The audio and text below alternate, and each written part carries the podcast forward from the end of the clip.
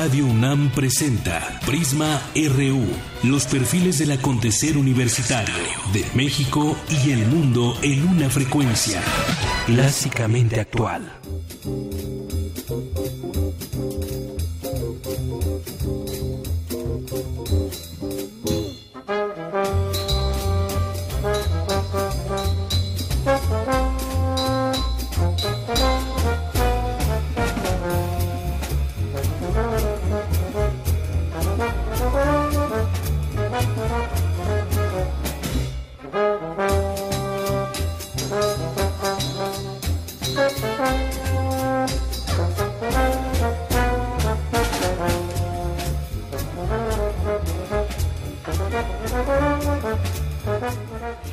Muy buenas tardes. Gracias por acompañarnos. Hoy, viernes 13, aquí en Prisma RU de Radio UNAM. Arrancamos, es la una con tres minutos.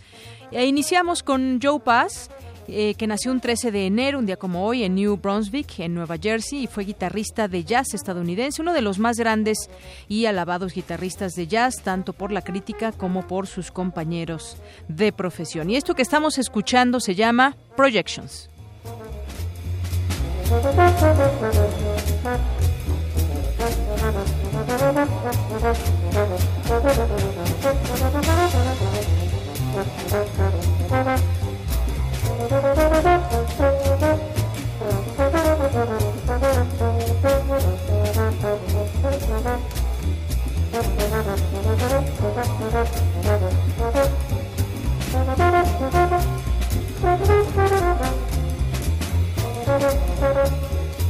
Thank you. Les saluda aquí de Yanira Morán y los invito a que se queden con nosotros de aquí a las 3 de la tarde en Prisma RU. Como todos los días estaremos platicando de los temas más relevantes universitarios, lo que sucede en nuestros distintos campus universitarios. También hoy en especial platicaremos sobre cambios en la Cancillería previo a la toma de protesta de Donald Trump y termina también la política de pies mojados, pies secos en Estados Unidos. Le contaremos de qué trata y de qué manera se modificaría este, este tema también. Y más adelante también estaremos eh, platicando sobre las expectativas ante la probable cancelación del Tratado de Libre Comercio. Prevén analistas guerra comercial entre México y Estados Unidos por aranceles, pero sería bueno analizarlo y estaremos trataremos de conversar con Alejandro Martínez Serrano, académico de la FES Aragón y especialista en comercio exterior. Por supuesto, también tenemos cultura, deportes y más. Hay sorpresas que nos prometieron en el, en el avance informativo, así que más adelante les diremos de qué se trata. Pero por lo pronto, comenzamos.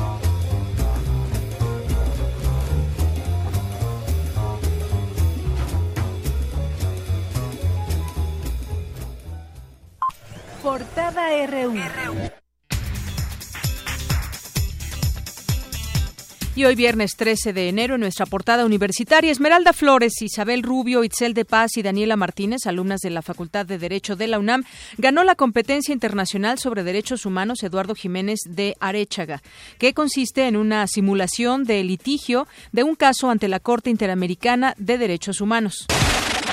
Luis Andrés Espino Barajas se convirtió en el primer egresado de la Escuela Nacional de Estudios Superiores de Morelia en obtener el grado de licenciado. Investigadores de la Facultad de Estudios Superiores Iztacala obtuvieron el primer lugar del Premio en Investigación de, Nutrición 2016. Los académicos son autores de un artículo difundido en la revista británica de salud pública BMC. Existen vegetales que tienen efectos preventivos contra el cáncer. Mi compañero Antonio Quijano nos tiene un avance de esta información. ¿Qué tal, Deyanira? Buenas tardes a ti al público de Prisma RU. La col de Bruselas, el brócoli la col y la coliflor son vegetales con efectos anticancerígenos. Desde hace más de una década, el doctor José Guillermo Peine Descarrillo los investiga. En unos momentos, más información. Gracias. Y en nuestra portada nacional, más de 10.000 personas se manifestaron en el centro de Mexicali, Baja California, contra el aumento de los combustibles y contra la privatización del servicio de agua potable. El titular del Ejecutivo Federal dijo que la liberación de los precios de las gasolinas es un cambio al que México tiene que acostumbrarse porque la producción petrolera ha caído. La gallina de los huevos de oro se nos fue secando, se nos fue acabando. Y de ahí financiaban muchas cosas. Y cuando el precio del petróleo estaba alto, pues el, gobierno tenía excedentes. Se nos acabó. Se nos acabó. los titulares de la Secretaría de Hacienda y de Energía comparecieron ante la Comisión Permanente del Congreso de la Unión sobre el aumento a los precios de los combustibles. La Cámara de Diputados aprobó pagar más de 256 millones de pesos para cubrir los vales de gasolina, despensa y alimentación que utilizarán los legisladores durante 2017. El monto es más alto que el que se erogó en 2016, que fue de 228.7 millones de pesos. Andrés Manuel López Obrador, líder nacional de Morena, calificó como guerra sucia y un síntoma de nerviosismo el documento que dio a conocer la Comisión Nacional de Seguridad, donde lo señalan como uno de los promotores de la protesta. No todos somos iguales, porque la cantaleta de los del PRIAN y de la mafia del poder es eh, igualarnos, querernos meter a todos en el mismo costal. No somos iguales. En Morena tenemos tres principios que nos guían, no mentir, no robar y no traicionar al pueblo. La Secretaría de Relaciones Exteriores confirmó la designación de Jerónimo Gutiérrez Fernández como embajador de México en Estados Unidos. La Comisión Nacional de Seguridad informó que Acapulco es el municipio más violento del país y encabeza la lista de las 50 localidades con más homicidios. Raúl Rivera, eh, Raúl, Raúl Vera, obispo de la diócesis de Saltillo, confirmó que fue encontrado sin vida Joaquín Hernández, presbítero de la parroquia de la Aurora, Coahuila, luego de nueve días de estar desaparecido. Un hondureño involucrado en el asesinato de la ambientalista Berta Cáceres el 3 de marzo pasado fue capturado en México, según informó la Agencia Técnica de Investigación Criminal. Los narcocorridos son del agrado de muchas personas, por lo que prohibir su difusión en nada ayudará a combatir el narcotráfico. Así lo aseguró un especialista de la UNAM. Mi compañera Cristina Godínez nos tiene un avance. Adelante, Cristina. Hola, Deyanira. Lo que se requiere en México es combatir al crimen organizado y no tanto pensar en prohibir expresiones populares como los narcocorridos. Los detalles más adelante. Gracias. Y nuestra portada de Economía y Finanzas de hoy en ella tenemos que Agustín Carcens, gobernador del Banco de México, aseguró que en 2017 no habrá un aumento generalizado de precios como consecuencia del alza a las gasolinas. Un avance de esta información la tiene mi compañero Abraham Menchaca. Así es, Deyanira, buenas tardes. Para el maestro David Lozano, académico del Instituto de Investigaciones Económicas del UNAM, el precio de los productos sí se va a encarecer. Más adelante la información. El secretario de Economía, Ildefonso Guajardo, afirmó que el impuesto de 35% que Trump pretende imponer a las empresas que importen productos hacia Estados Unidos nos puede llevar a una recesión global. En este sentido, de acuerdo con el reporte NAFTA Briefing del Center for Automotive Research, Estados Unidos perdería al menos 31 mil empleos si se retira del Tratado de Libre Comercio con América del Norte o impone aranceles a la importación. La Secretaría de Hacienda estimó que México podría recibir este 2017 alrededor de 25 mil millones de dólares en inversión extranjera directa. El grupo aurífero canadiense Goldcorp anunció la venta de eh, su mina de oro los Filos, ubicada en el estado de Guerrero, a su eh, compatriota Leah Gold por 438 millones de dólares. Hoy en nuestra eh, portada internacional, el presidente de Estados Unidos, Barack Obama, canceló la política conocida como pies secos, pies mojados para migrantes cubanos. Con esta decisión se cumple con uno de los principales reclamos del gobierno cubano en el proceso de normalización de relaciones. El secretario general de la ONU, Antonio Guterres, aseguró que un acuerdo para la reunificación de Chipre podría ser un símbolo de civilidad para el mundo. No pueden esperarse milagros y soluciones inmediatas. No estamos buscando una solución rápida.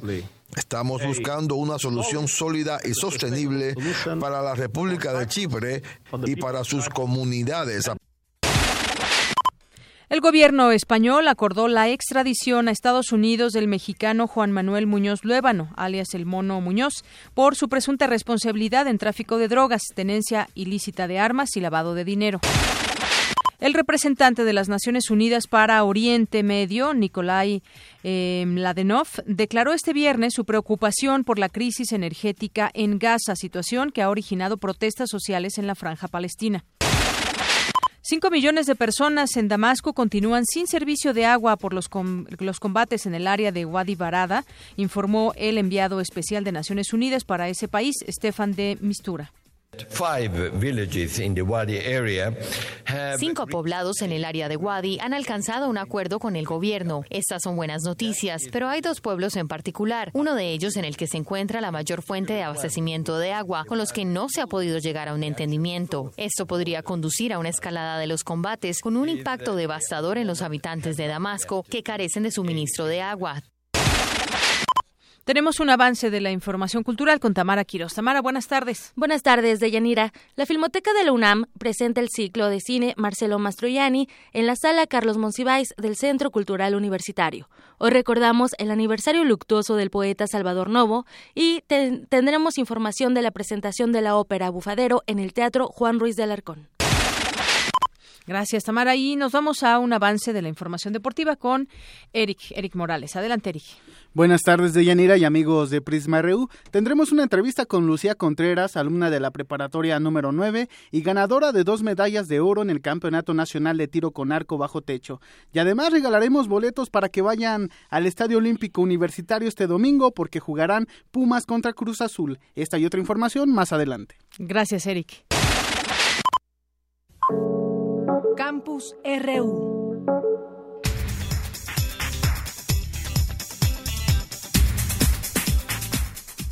Bien, pues a propósito de la información universitaria, esta, estaremos, bueno, esperemos estar ahí apoyando a los Pumas el próximo domingo, aunque nuestra productora pues vaya con otra playera, ¿verdad? Ni modo. Bueno, pues vamos a iniciar con nuestra información de hoy para discutir algunas de las problemáticas en torno a los ecosistemas. Se llevó a cabo el foro Biodiversidad, Problemáticas, Tendencias y Políticas en el Instituto de Investigaciones Sociales de la UNAM. Es mi compañera Virginia Sánchez que nos tiene esta información. Adelante. Buenas tardes, Deyanira y auditorio de Prisma RU. ¿Qué es la biodiversidad? ¿Por qué debemos protegerla? Son algunas de las interrogantes que sirvieron como eje temático del foro Biodiversidad, Problemáticas, Tendencias y Políticas, que se llevó a cabo en el Instituto de Investigaciones Sociales a través del Seminario Universitario de Sociedad, Medio Ambiente e Instituciones. Algunos de los conflictos en el manejo de la biodiversidad surgen más que en la escala local, en el entrecruzamiento de las escalas, cuando entran en conflicto y contradicciones los sistemas de valores y conocimiento, donde aparece la expresión de diversidad cultural. Así lo señaló la bióloga Brigitte Baptiste, directora del Instituto de Investigación de Recursos Biológicos Alexander von Humboldt en Colombia. El conocimiento acerca de la biodiversidad siempre es un conocimiento local y siempre es un conocimiento enmarcado dentro de eh, los parámetros sociales y de los parámetros de cada cultura que son los que han coevolucionado con las condiciones ecológicas del territorio, los que han interpretado esas condiciones de la biodiversidad local, los que la han interiorizado, la han construido un discurso y unas prácticas alrededor de ella y por tanto hoy en día constituyen un conjunto social y ecológico interdependiente. Jorge Soberón, profesor del Departamento de Ecología y Biología Evolutiva de la Universidad de Kansas, señaló lo complicado que es articular la gobernanza de los intereses globales y locales, ya que el ecosistema y sus valores no se perciben de la misma manera. Por su parte, Ezequiel Escurra, director y profesor del Instituto de California para México, Estados Unidos, aseguró que los seres humanos nos hemos apropiado de la Tierra y sus recursos, por lo que es necesario un imperativo ético para defender los ecosistemas. Finalmente, el profesor Netzar Arreortúa Martínez, presidente de bienes comunales de la comunidad de Capulalpan de Menes, Oaxaca, habló sobre la forma en que se organizan para defender su territorio y administrar de manera sustentable los recursos y ecosistemas locales. De acuerdo al ordenamiento territorial que cada comunidad maneja y de acuerdo a los estatutos comunales que rigen la vida interna de la comunidad, establece que las ganancias que tenga cada empresa se distribuyen en tres formas o tres rubros. El primero, que es el capital social de la empresa, el segundo, que es el capital que permite una reinversión de acuerdo al enfoque de la misma necesidad de la comunidad, y el tercero, que es la aplicación de las utilidades brutas. En el caso de Capularban específicamente, las utilidades se van al interés social, al fomento de la cultura, al fomento de la educación, la salud y obra pública. La transmisión completa del foro se puede consultar en www.youtube.com diagonal user diagonal canal. Hasta aquí la información. Buenas tardes. Gracias, Vicky. Buenas tardes. Y hace como 10 años más o menos se dio a conocer las propiedades preventivas contra el cáncer de algunos alimentos, sobre todo el brócoli, pero también hoy se conoce que la col de Bruselas, la coliflor tienen estas propiedades. Un investigador universitario sigue analizando sus propiedades desde hace más de 10 años. Es mi compañero Antonio Quijano que nos tiene esta información. Adelante, Toño. ¿Qué tal, Leyanira? Buenas tardes aquí al público de Prisma RU. La col de Bruselas, el brócoli, la col y la coliflor previenen algunos tipos de cáncer. Estos vegetales han sido estudiados desde hace más de 10 años por un equipo encabezado por el doctor José Guillermo Penieres Carrillo en la sección de Química Orgánica del Campo 1 de la Facultad de Estudios Superiores Cuautitlán. Estos vegetales presentan estas propiedades por el contenido químico que presentan. Son una serie de compuestos llamados glucosinolatos. Hay varios de ellos. Esta familia de las crucíferas a las cuales pertenecen el brócoli, col, col de Bruselas, coliflor. Es muy rica en este tipo de compuestos, se sabe que hay hasta 120 de ellos, pero uno en particular que además es muy abundante, sobre todo en brócoli, col de Bruselas, llamado glucobrasicina, es el que da origen al compuesto. Una vez que se realiza la ingesta de los vegetales y debido al pH ácido del estómago, este compuesto glucosinolato es transformado químicamente y enzimáticamente y origina un compuesto llamado metano que es el que se sabe presenta actividad anticancerígena. El experto recomendó que estos vegetales sean consumidos crudos. Por el hecho de que un tratamiento térmico sobre ellos, ya sea para asar, para freír, para cocer, causa que este compuesto, el glucosinolato, o bien la enzima que la transforma, que se llama mirosinasa, sean desactivados. El doctor dijo que este compuesto actúa de manera preventiva contra 12 tipos de cáncer. La investigación que realiza ahora está enfocada en producirlos de forma sintética. Mi actividad que realizo alrededor de estos vegetales se centra básicamente en la parte química, en tratar de generar el metano de una manera sintética, es decir, a partir de compuestos que no son vegetales, o bien el tratar de favorecer la formación del metano a partir de los vegetales que ya mencioné. Y bueno, la etapa en que vamos es buena, es, digamos, vamos a a, un buen nivel, buenos resultados, ya hemos generado al dindolil metano, solamente que en cantidades muy pequeñas y bueno, la idea es generarlo en mayor concentración, claro, variando diferentes condiciones de reacción, como tiempos de reacción, el pH de las soluciones, etcétera. En esa etapa estamos eh, actualmente para generar más dindolil metano químicamente. Finalmente, Penieres Carrillo aclaró que el consumo de estos vegetales no cura el cáncer, sino que su acción es meramente preventiva. Hasta aquí mi reporte. Buenas tardes. Gracias, Toño. Buenas tardes. Efectivamente, es preventiva la, esta situación de la ingesta de estos alimentos y además una etapa muy buena, como decía el, el investigador, una etapa que en la que se esperan muy buenos resultados. Y bueno, nos vamos ahora a algunos otros temas que han permeado pues la agenda nacional y la agenda noticiosa que seguimos refiriéndonos al tema de las gasolinas, al tema de, del incremento a los combustibles, pues, y que ha generado molestia en la población y que siguen marchas en algunos en algunos lugares. Ayer hubo una, una protesta grande allá en Mexicali, en un momento platicamos de ello, pero lo que acaba de señalar, lo que dijo ayer el presidente Peña Nieto, donde advirtió que la riqueza petrolera del país, es decir, la gallina de los huevos de oro, se ha acabado, así dijo, se acabó, y que la decisión de liberalizar los precios de las gasolinas es como los partos, doloroso, pero bueno, pues permitirá seguir en la senda del desarrollo y el crecimiento. Así lo, así lo explica eh, desde su entendimiento el presidente y también dijo que la capacidad de producción se está reponiendo con la explotación de otros yacimientos. Dijo que no es lo mismo ser un país petrolero que uno que tiene petróleo y afirmó que los mexicanos se acostumbraron a gastar mucho en gasolina porque era barata y en refrescos. Indicó que en el futuro se verá la eh, variación al alza o a la baja de los precios de las gasolinas. Bueno, pues yo solamente veo en estas palabras pues un intento, un intento de tratar de convencer a la gente, lo cual no está sucediendo por muchas explicaciones, porque ahora resulta que también ya ordenó explicar el gasolinazo ante este incremento de los precios de las gasolinas, ordenó a los integrantes de su gabinete a desarrollar encuentros regionales con la sociedad a fin de explicar los motivos del, del alza. Así que estarán llevando a cabo esta información distintas eh, personas dentro del, del, gabinete y estarán llegando a distintas eh, regiones también para explicar los motivos del alza, para que lo entiendan y vean por qué era lo mejor para México, que no estén reclamando y que asuman las consecuencias. En pocas palabras, muchas cosas están incrementando eh, su precio, pero pues parece ser que no pasa nada de preocupación para, para los gobernantes y específicamente para nuestro Ejecutivo Federal.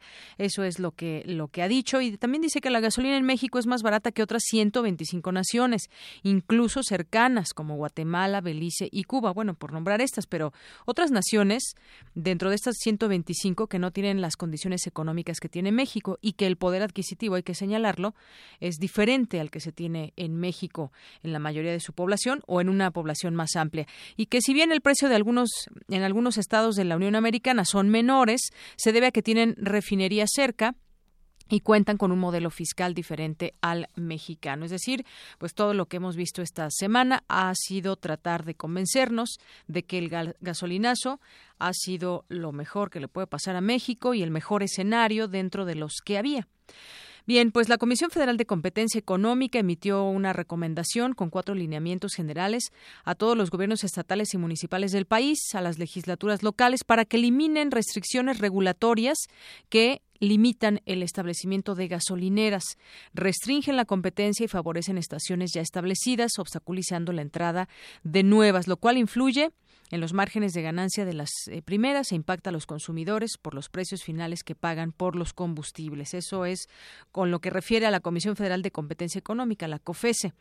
Por otra parte, le decía de lo que sucedió en Mexicali. Ayer alcanzamos todavía a ver algunas fotografías antes de despedirnos del noticiario, donde se veía pues miles de personas que habían marchado y llegado a un punto específico para decir estamos en contra del alza en los combustibles y también eh, contra la privatización del agua. Fueron más de 10.000 personas que protestaron en repudio a este aumento y eh, contra la privatización del servicio del agua potable en el centro de Mexicali, Baja California, donde uno de los manifestantes sacó de una maleta una bandera de Estados Unidos y le prendió fuego. Es lo que dicen algunas, algunas notas. Esta manifestación que reunió a maestros, estudiantes, profesionistas, jornaleros de San Quintín, trabajadores agrícolas del Valle de Mexicali, integrantes de organizaciones sociales, mujeres y niños, avanzó por más de un kilómetro del monumento a Vicente Guerrero a la explanada principal. Bueno, a ver si después nos sale algún reporte de la Comisión Nacional de Seguridad o de la Policía Federal, donde eh, o de Gobernación, donde señalen que estas personas fueron manipuladas por algún partido político o por alguien, porque ya ven que pues todo apunta a ello, ¿no?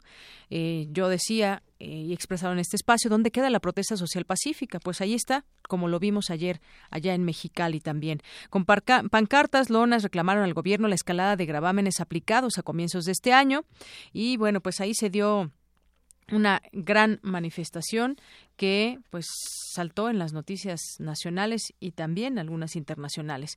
Por cierto que el presidente nacional de Morena, Andrés Manuel López Obrador, también ya hizo declaraciones luego de conocerse este reporte que se dio a conocer de, de varios organismos que están eh, monitoreando, por decirlo de alguna manera, las manifestaciones sociales y señalaron con nombres y apellidos quienes podrían estar detrás o quienes están detrás de, de las manifestaciones. Este documento que dio a conocer la Comisión Nacional de Seguridad y en el que enumeran en una lista a políticos, promotores de, movilizaciones contra el gasolinazo. Estaba de gira por Veracruz, López Guerra de Papantla, y ahí dijo que es un exceso, es el estilo del viejo PRI y del PAN, son iguales, son lo mismo, es la guerra sucia. Y también dijo textualmente, ni respondo ante esa guerra sucia, porque la gente ya está vacunada contra eso, ya engañaron mucho, que yo era un peligro para México, agregó el líder nacional de Morena. Y es que en este análisis criminológico de la División Científica de la Policía Federal se ubica el número de redes sociales que se utilizaron para promover las actividades en contra del gasolinazo.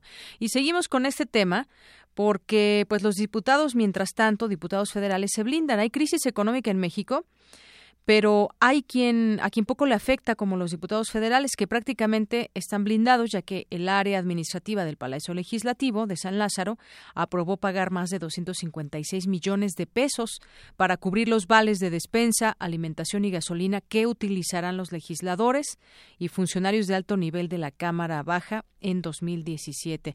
Estos datos que tomo de del diario El Universal, el pasado mes de diciembre de 2016 se avaló la licitación que considera una partida de más de 9 millones para dotar de vales de gasolina a los diputados y funcionarios de alto nivel para todo este año 2017 y fue adjudicada a una empresa que se llama Efectivale y fue por 7.7 millones de pesos en 2016.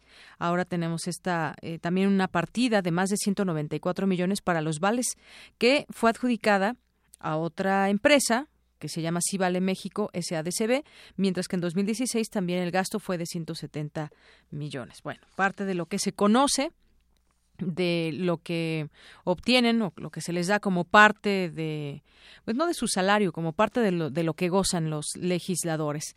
Y bueno, eh, vamos a, a, ir a otras cosas. Más adelante retomaremos el tema de los cambios que ya hay en, en relaciones exteriores y también lo que Estados Unidos perdería en empleos automotrices. Eh, estaremos platicando de esto más adelante y al análisis. Son las es la una con 29 minutos. Queremos conocer tu opinión. Síguenos en Twitter como arroba PrismaRU. Prisma RU. Para nosotros, tu opinión es muy importante. Síguenos en Facebook como Prisma RU.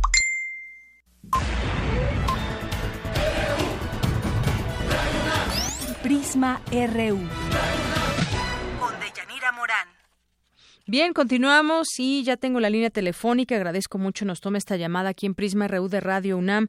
Alejandro Martínez Serrano, académico de la FES Aragón y especialista en comercio exterior. Bienvenido, eh, doctor. Buenas tardes. Hola, buenas tardes, soy maestro a tus órdenes. Maestro, maestro Alejandro, pues un gusto platicar con usted este tema de las expectativas ante la probable cancelación o incluso en algún momento se hablaba de modificaciones, que se tendría que replantear lo que es hoy el Tratado de Libre Comercio, pero ahora incluso se habla de una posible cancelación del Tratado de Libre Comercio. ¿Esto cómo afectaría a nuestro país? En un momento determinado, esta eventual renegociación o cancelación, pues sí tendrá una afectación. Podremos considerar dos planos, una afectación negativa y también una afectación positiva. En estricto sentido, la integración comercial entre México y Estados Unidos es de muy alto nivel y cualquier modificación al tratado pues implicaría ese tipo de afectaciones. Así es, decía el exsecretario de Comercio, eh, Jaime Serrapuche, el día de ayer, y eh, que Estados Unidos tiene que reconocer que el Tratado de Libre Comercio no es lo que les ha provocado el déficit comercial que tiene, sino que ha sido propiciado principalmente por su déficit fiscal, la falta de ahorro. ¿Cómo ve estas, estas declaraciones? Bueno, sobre todo las declaraciones del exsecretario Jaime Serra pues se concentran precisamente en su autoría. Él, es el autor, este, el negociador mexicano por parte del Tratado de Libre Comercio y obviamente que toda repercusión que tenga su modificación pues recaerá en, lo que él hizo en, los años 90. En estricto sentido, el déficit comercial que tiene Estados Unidos con el mundo, pues no solo es provocado por México, sino sobre todo por un actor importante que es la República Popular China, que es el principal socio comercial en este momento de Estados Unidos y no tiene ningún acuerdo comercial con ellos. En cambio, México, pues este acuerdo negociado en los años 90, pues sí ha sido benéfico para las dos naciones, tanto para México como para Estados Unidos. Así es, ha habido, ha habido esta situación positiva, digamos, para estas ambas naciones. Y bueno, entonces la, la, la, relación comercial, en dado caso que, por ejemplo, se saliera o ya no tuviéramos este Tratado de Libre Comercio, se regiría por la Organización Mundial de Comercio. ¿Cómo quedaría, pues, todo este tema de, de las importaciones, aranceles? Es decir, ¿habría un cambio que tendríamos también que ver cuál es la mejor salida?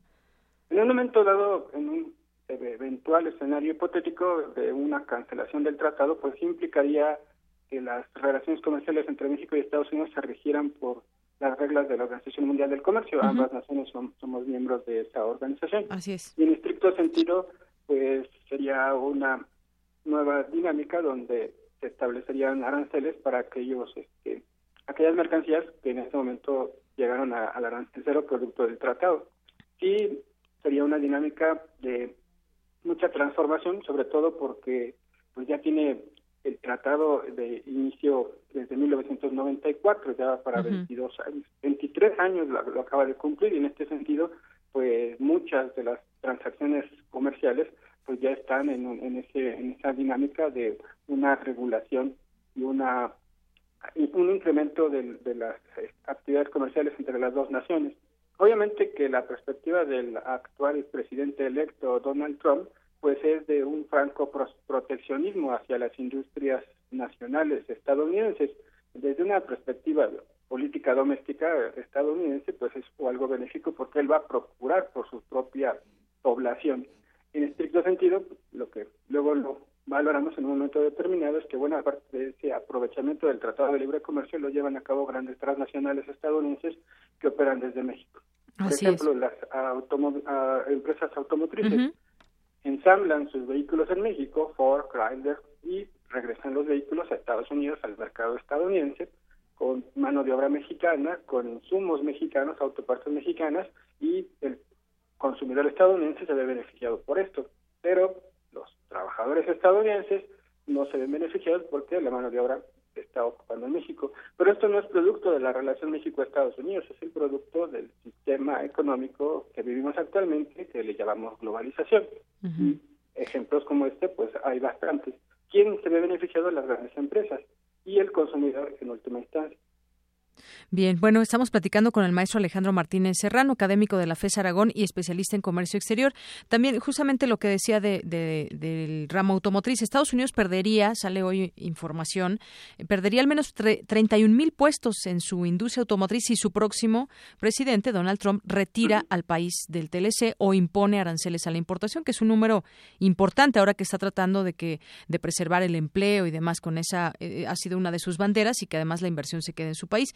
Pero justamente también eh, esto nos llevaría a pensar, todo esto que nos comenta, maestro, a una guerra comercial generalizada con consecuencias eh, pues no sé si decirlo funestas o terribles para el país. Podría llevarnos una a una a una guerra comercial si se sale Estados Unidos incluso de la OMC en un momento determinado yo mejor me inclinaría por un escenario optimista como comentaba hace un momento, el tratado se empieza a negociar en el 90, se concluye una negociación en el 92, entra en vigor en el 94 y el mundo, sobre todo en términos comerciales, en términos de negocios, se ha modificado en forma muy sustancial en estos 20, 23 años. Y en este sentido, pues sí se necesita una actualización del tratado para precisamente mejorar las condiciones tanto laborales como económicas de las tres naciones. Estamos dejando de lado a Canadá en este sentido.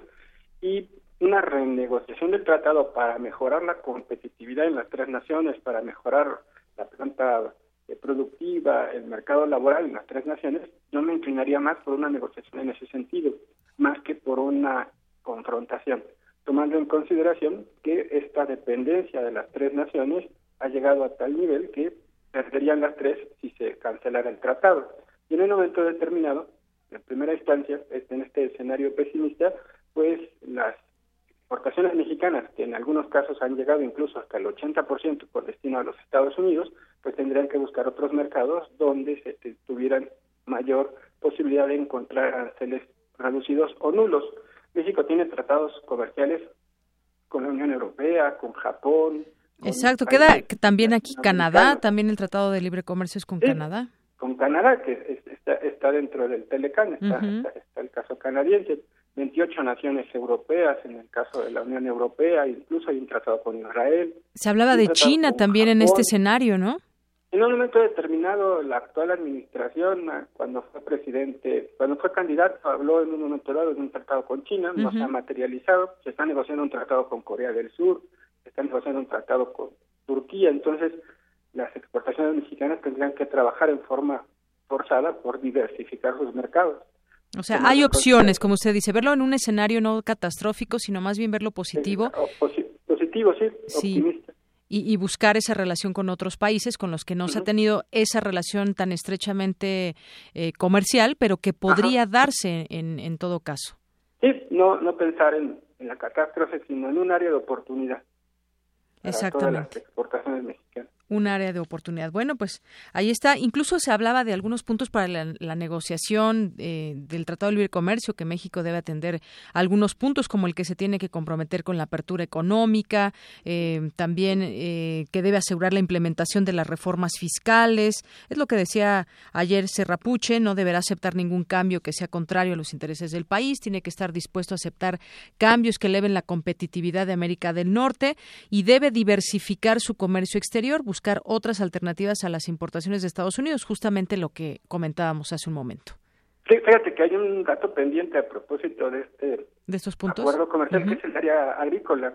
México eh, ha sido muy descuidado en las políticas públicas de sus administraciones desde los 90 para acá en el tema agrícola.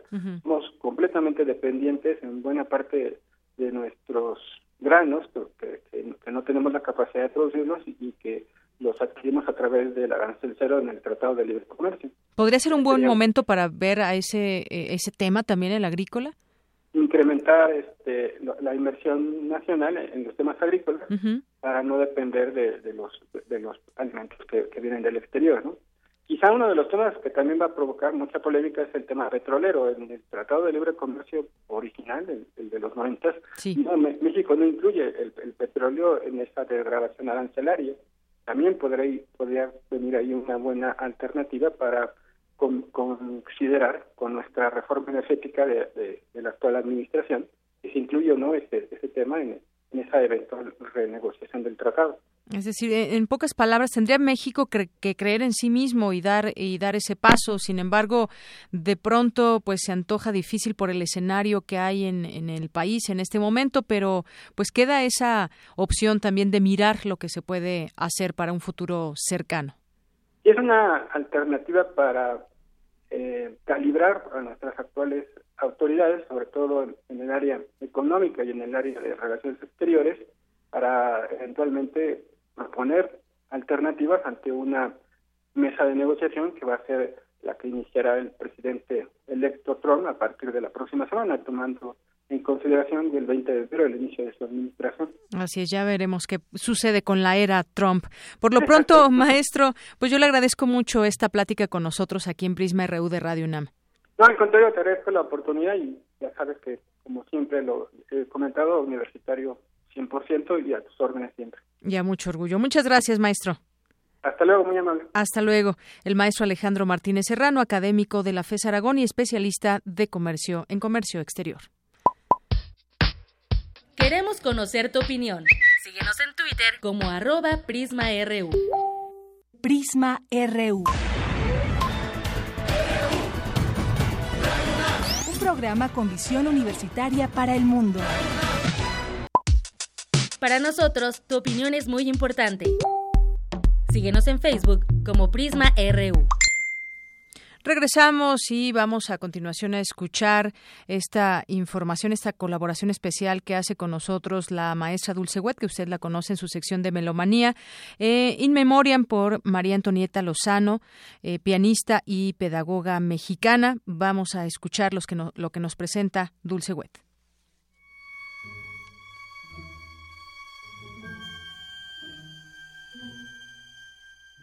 María Antonieta Lozano, In Memoriam, 1933-2017, México.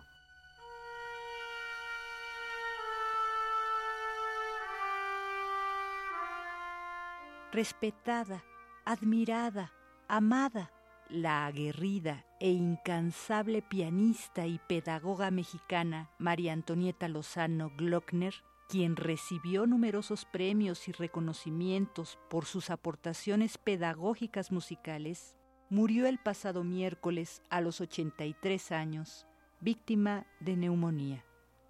María Antonieta Lozano fundó el Centro de Investigación y Estudios de la Música, CIEM, en 1972 y a lo largo de casi cinco décadas lo dirigió. Amó la música tanto como la enseñanza de la misma, creía en la metamorfosis de las personas a través de la música y así logró formar varias generaciones de los más reconocidos compositores y maestros de música nueva en nuestro país. El CIEM es muy importante en México, ya que sus programas educativos son innovadores, de gran calidad y reconocidos en Inglaterra por el Trinity College, la Universidad de West London y la red de instituciones de la Real Academia de Música de Londres. Muchos de sus alumnos han recibido premios internacionales y la gran mayoría han realizado sus posgrados en todo el mundo. Asimismo, María Antonieta Lozano Glockner fue fundadora de la Escuela de Música del Estado de Hidalgo y compartió sus conocimientos pedagógicos en innumerables congresos en México, Europa y Asia. Tiene alrededor de 10 métodos de música para la enseñanza de piano para niños, de armonía, entrenamiento auditivo y numerosos cuentos.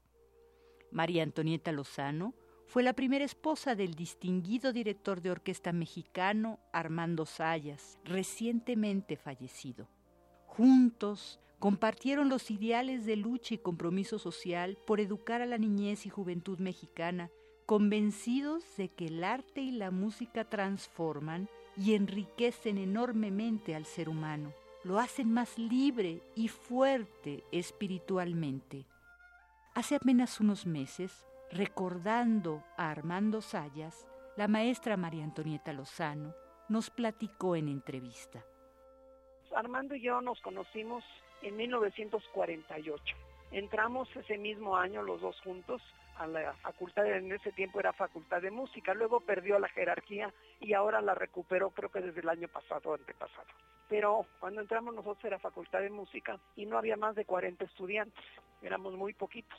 Ahí pues hicimos varios grupos de gente interesada en lo que en ese momento era la posición nacionalista del arte y de la literatura, de la música, bueno, de todo lo que implicaba eso, ¿no? Nosotros formamos, siendo muy jóvenes, un grupo que se llamaba, las siglas decían AMPAN, Asociación Mexicana Pro Arte Nacionalista. Eso para nosotros fue absolutamente formativo, aunque no tuvimos alguien que nos condujera, no tuvimos un líder. Éramos cinco personas, bueno, un poco más porque había gente que entraba y salía, pero estuvimos básicamente, bueno, Armando, yo, Jorge Delesey, que después fue director de la Orquesta de la Ópera, estaba Joaquín Gutiérrez Eras, Leonardo Velázquez, Daniel Ibarra, que fue director de orquesta también, Mario Curi, Raúl Cosío, por supuesto. Entonces hicimos muchos estudios, estábamos chiquitos. Yo tenía 15 años, Armando tenía 18 y nos dedicamos a estudiar toda esa corriente. Hicimos muy amigos del grupo de pintores donde estaba Diego Rivera, que nos llevaba muchos años, pero tuvimos muchas pláticas con él, con Siqueiros también, con García Bustos. Éramos un grupo de artistas bastante grande en la que nos estuvimos enriqueciendo mutuamente. Más tarde, ya habiendo salido de la Escuela de la Nacional de Música, tuvimos contacto directo con la Compañía Oficial de Danza también con una posición nacionalista, donde se presentaron una buena cantidad de ballets, también con mensajes nacionalistas, con música de músicos mexicanos, uno que otro era extranjero, pero básicamente había música de Raúl Cosío, de Joaquín Gutiérrez Heras, de Silvestre Revueltas, de Bernal Jiménez, por supuesto, de Blas Galindo, hubo muchos ballets, todos con el sello nacional. Está El Chueco de Bernal Jiménez, La Manda con música de Blas Galindo, El Sueño y la Presencia, la coreografía era de Guillermo Arriaga, también con su posición nacionalista, en fin, eso, ese fue el motor que impulsó el avance de prácticamente todo el grupo. Entonces, pues nos dedicamos a estudiar, nos dedicamos a leer obra mexicana sobre todo y bastante filosofía, todo el grupo. Hicimos muchos conciertos con música coral dirigidos por Leonardo Velázquez y allí dimos con eso, dimos a conocer los villancicos de Bernal Jiménez, dimos a conocer también la música de Blas Galindo, de Carlos Jiménez Navarac. En fin, eso fue el motor.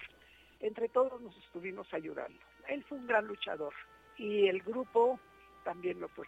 El grupo lo lideraba Armando, pero todos entramos a la juventud comunista estando jóvenes. Luchamos mucho ahí dentro y después salimos todos corriendo porque no obedecía a nuestros puntos de vista. Entonces, mientras nosotros luchábamos por el asunto de la recuperación del nacionalismo, de que los muchachos, nuestros mismos compañeros, dejaran de tener los ojos puestos en Europa y nos vieran aquí, en la lucha por el reconocimiento de revueltas, por el reconocimiento de la obra nacionalista de Ponce era fuerte. Hicimos mucho trabajo con eso. Entonces eso solamente, solamente lo podía hacer alguien con un espíritu como el de Armando. Y eso es innegable. Armando siempre planteó que había tenido muchos problemas en toda su vida por su ideología. Probablemente yo también los he tenido. Sirvan estas palabras de la maestra Lozano para recordarla y seguir su ejemplo. Muchos de sus alumnos, conmovidos por su fallecimiento, han expresado su dolor y su agradecimiento y han prometido que el legado de María Antonieta Lozano Glockner vivirá en nosotros y se reproducirá exponencialmente para siempre. Descanse en paz.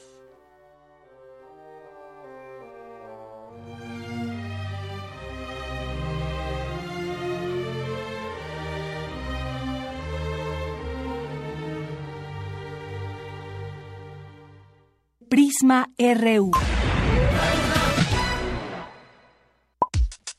Para nosotros, tu opinión es muy importante. Síguenos en Facebook como Prisma RU. Arte y cultura.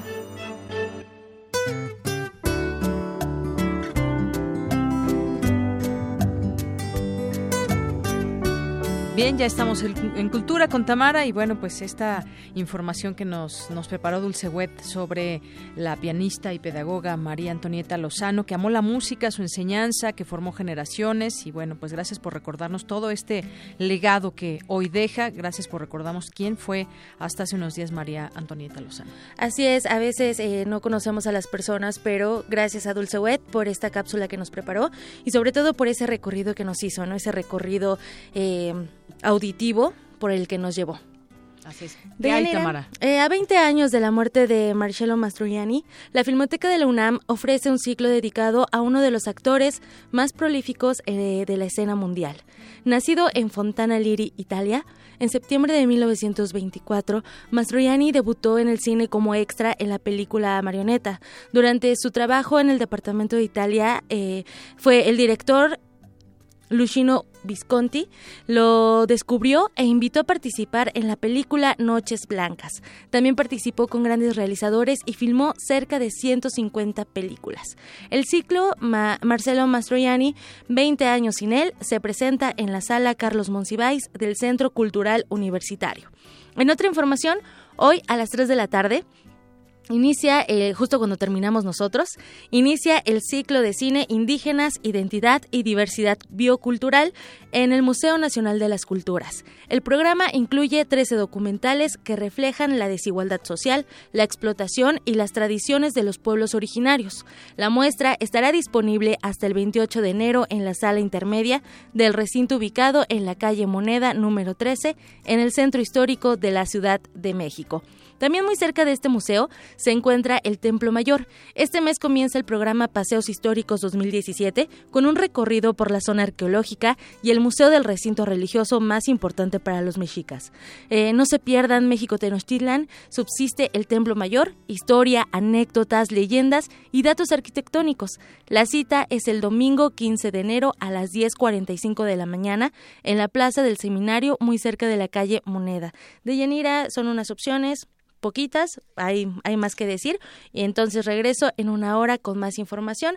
Eh, recuerden que estamos en redes sociales y también nuestro teléfono en cabina es el 55 36 43 39. Yo sé que lo van a utilizar. Muy bien, pues muchas gracias. Me hiciste recordar ahorita que mencionabas a Marcello Mastroianni, varias de sus películas, ¿no? Como La Dolce Vita, por ejemplo.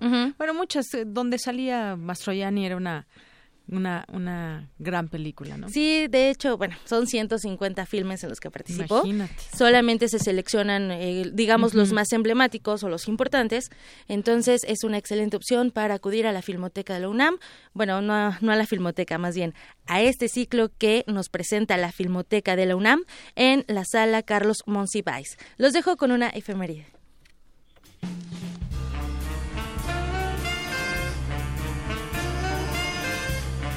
El 13 de enero de 2007 falleció Michael Brecker, el saxofonista más grabado en la historia del jazz y ganador de 11 premios grandes.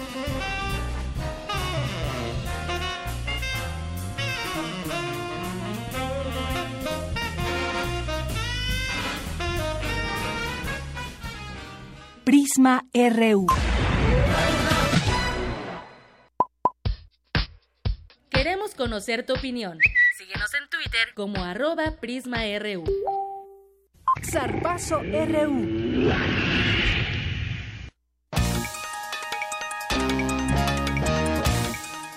Adelante, Eric. Buenas tardes. ¿Qué tal, Deyanira? Buenas tardes. El pasado mes de diciembre se llevó a cabo el décimo octavo Campeonato Nacional de Tiro con Arco Bajo Techo en San Luis Potosí, donde acudieron más de 400 exponentes de toda la República. Ahí participó Lucía Contreras Dueñas, alumna de la Preparatoria Nacional número 9 de nuestra universidad, y quien además ganó dos, dos medallas de oro en la categoría Juvenil Mayor Recurvo. Y esa tarde en Prisma RU tenemos precisamente en la línea telefónica a Lucía, a quien le agradecemos agradecemos que nos haya tomado la llamada. Buenas tardes, Lucía, ¿cómo estás? Te saludan Deyanira y Eric Morales. Hola, Lucía. Hola, buenas tardes. ¿Bien y ustedes? Bien, muchísimas gracias por por tus eh, por tu tiempo, por regalarnos unos minutos de tu tiempo. Oye, pues cuéntanos cómo te fue en este campeonato, porque sin duda es de alta competencia, está avalado por la Federación Mexicana de Tiro con Arco. ¿Cómo, cómo te sentiste en este certamen? Este, me sentí muy cómoda, muy tranquila, me sentía con un buen nivel en el tiro. Este, creo que a pesar de que el nivel estaba alto en la competencia, pude lograr un buen resultado. Así es, 400 participantes, tú obtuviste las dos medallas de oro eh, por puntos y luego por, por metros. Cuéntanos cómo, cómo fueron estas categorías, eh, cómo fue la obtención de estos metales dorados.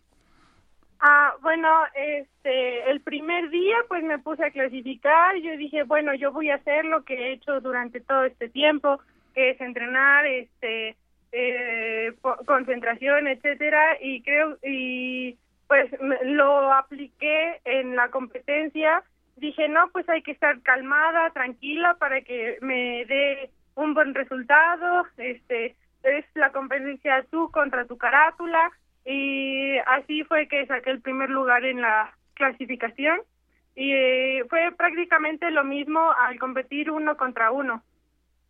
Ok, 559 unidades, ¿verdad? Así es. Fue la, la, la más alta y además en esta competencia uno, uno a uno, eh, pues en la final te enfrentaste a una rival que no fue nada sencilla, Ana Torres, representante de, de Nuevo León, eh, y estuviste a una distancia de 18 metros. Sí, así es, y de hecho ese último eh, partido, se podría decir, fue muy interesante porque eh, íbamos yo primero ganando, después ella, luego yo gané y en el siguiente ella tiró un 29 y yo le gané por un 30 y así fue como obtuve la, la medalla de oro.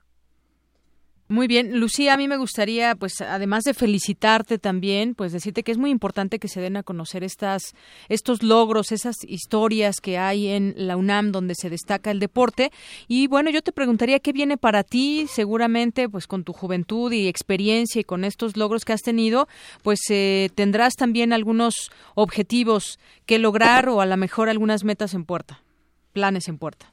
Ah, pues el plan más cercano es eh, Francia, va a ser del 20 al 22 de enero. Este, estoy muy emocionada y nerviosa a la vez porque es la primera vez que represento a México, pero creo que voy a hacer un buen papel. Sí, en este campeonato conseguiste, ¿no? Un boleto para formar parte de, la selección mexicana que irá a competir a Francia. Sin duda, pues representas a la UNAM y ahora representas a, a nuestro país. Un reto, pues, bastante interesante para tu carrera. Sí, así es. Oye, y también quisiera preguntarte, eh, tenías dos años sin, sin te competir bajo, bajo techo y ahora, pues, ¿cómo te sentiste con este cambio? Ah, fue muy asombroso porque cuando yo llegué a la competencia no llevaba unas altas expectativas. Yo decía, voy a hacer lo que he hecho y ya, porque por lo mismo de que no había entrenado este tipo de competencias desde hace dos años, yo la verdad ya ni sabía este cuáles iban a ser mi cuáles iban a ser mis contrincantes o cosas así. Yo solo iba como en blanco en, en incógnita porque pues eh, se pierde mucho o en dos años o se puede ganar mucho en dos años Así es, oye, para los que somos espectadores y que tal vez no estamos tan, tan, eh, pues, eh, somos tan expertos en, el tiro con arco, ¿cuáles son las diferencias, por ejemplo, de tirar eh, bajo techo y, y, bajo este y en cielo abierto? Bueno, ah, más que nada son las variables y el tipo de competencia, porque por ejemplo, cuando tú estás al aire libre, pues tienes la variable que es el cambio de luz, el viento, lluvia, etcétera, todos los factores climáticos, ¿no? Y la precisión no es tan importante, sino que sea como más constante, más constante tu tiro y así pues ya vas a poder sacar un buen resultado.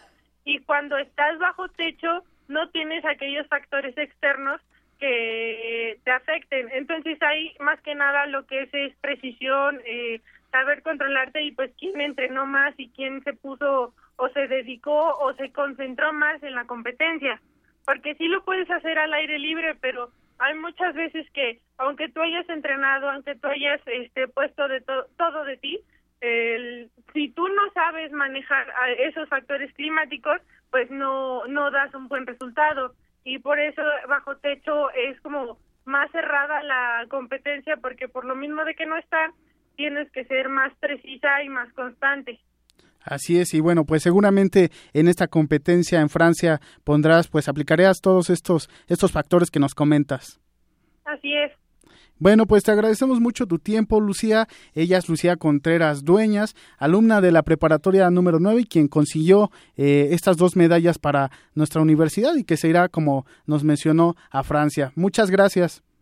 Gracias a ustedes. Gracias, Lucía. Que sigan los éxitos para esta universitaria. Y bueno, pues como les mencionaba al inicio del programa, tenemos una sorpresa para los aficionados del Club Universidad Nacional, porque el próximo domingo se enfrentarán a Cruz Azul en el Estadio Olímpico Universitario. Y pues aquí en Prisma RU les tenemos tres pases dobles para que se vayan al estadio. Solamente nos tienen que llamar al teléfono 5536 43 39 y nos tienen que contestar una, una, trivia. Sencillamente, pues como todos eh, hemos eh, pasado por, por el estadio o hemos asistido a él, hay, hay un mural ahí.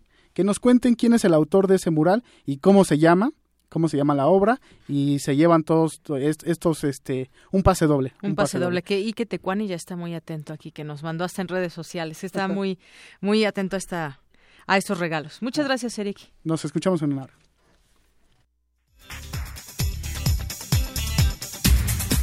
Y nos vamos, nos vamos a un resumen de esa primera hora de Prisma RU con Ruth Salazar. Ruth, buenas tardes. Gracias, Deyanira. Buenas tardes a ti y a nuestro auditorio. Este es el resumen.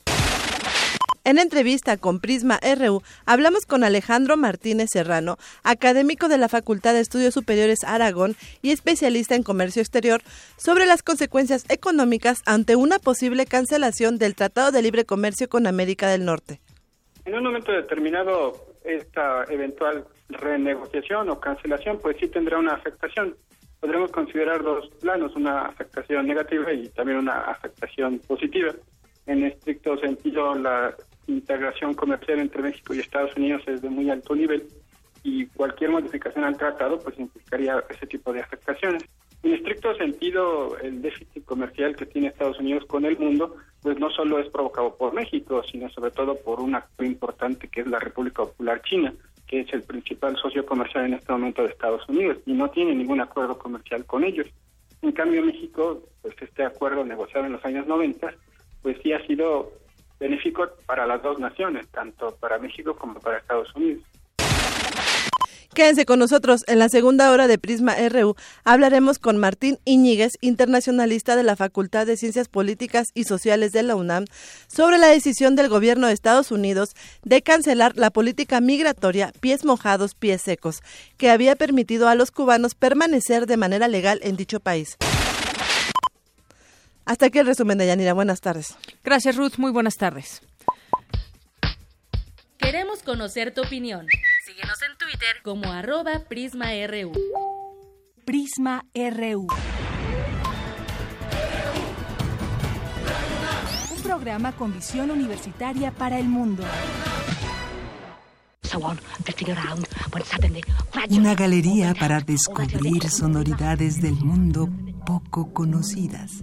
Abre la puerta del Gabinete de Curiosidades.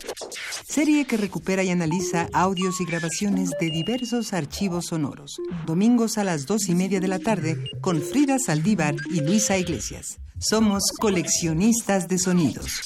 96.1 de FM. Radio UNAM.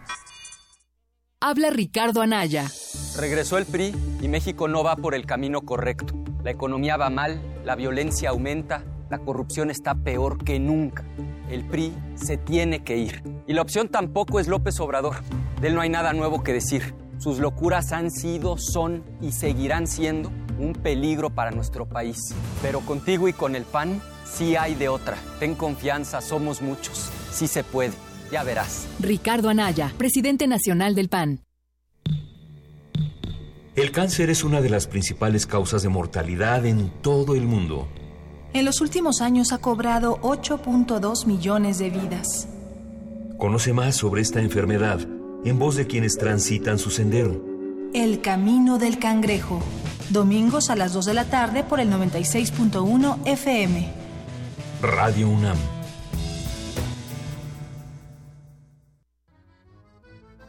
El Gran Palais de París, una de las sedes más emblemáticas de la cultura en Europa, presenta, después de seis décadas, la más grande exposición dedicada al arte mexicano. México 1900-1950. Diego Rivera, Frida Kahlo, José Clemente Orozco y las vanguardias. Las manifestaciones artísticas y el patrimonio cultural de México están orgullosamente presentes en el mundo. Secretaría de Cultura, Gobierno de la República. Te invitamos a probar una bebida diferente. Jazz Infusión. Un brebaje preparado por compositores de jazz que mezcla la síncopa con el rock, la música formal y más géneros. Domingos a las 7 de la noche por el 96.1 de FM. Radio UNAM. Para nosotros, tu opinión es muy importante. Síguenos en Facebook como Prisma RU. Bien, y pues agradecemos a las personas que nos siguen a través de redes sociales también. Y ya tenemos a los ganadores de los, de los boletos. Y eh, Ana Carla Bustamante Bertis, Israel Ventura y Mario López, que deben venir a la subdirección de información hoy hasta las 7 de la noche. Tiene que ser hoy y máximo a esa hora. Así que quien, estos ganadores, pues vengan lo más pronto que puedan. Tienen de aquí hasta las 7 de la noche para disfrutar el próximo domingo al, a los Pumas Cruz Azul. Y con quien esté ahí en la, en la subdirección de información, ustedes piden y pueden pasar a recoger su pase doble. Son las dos con seis minutos. Queremos conocer tu opinión. Síguenos en Twitter como arroba PrismaRU.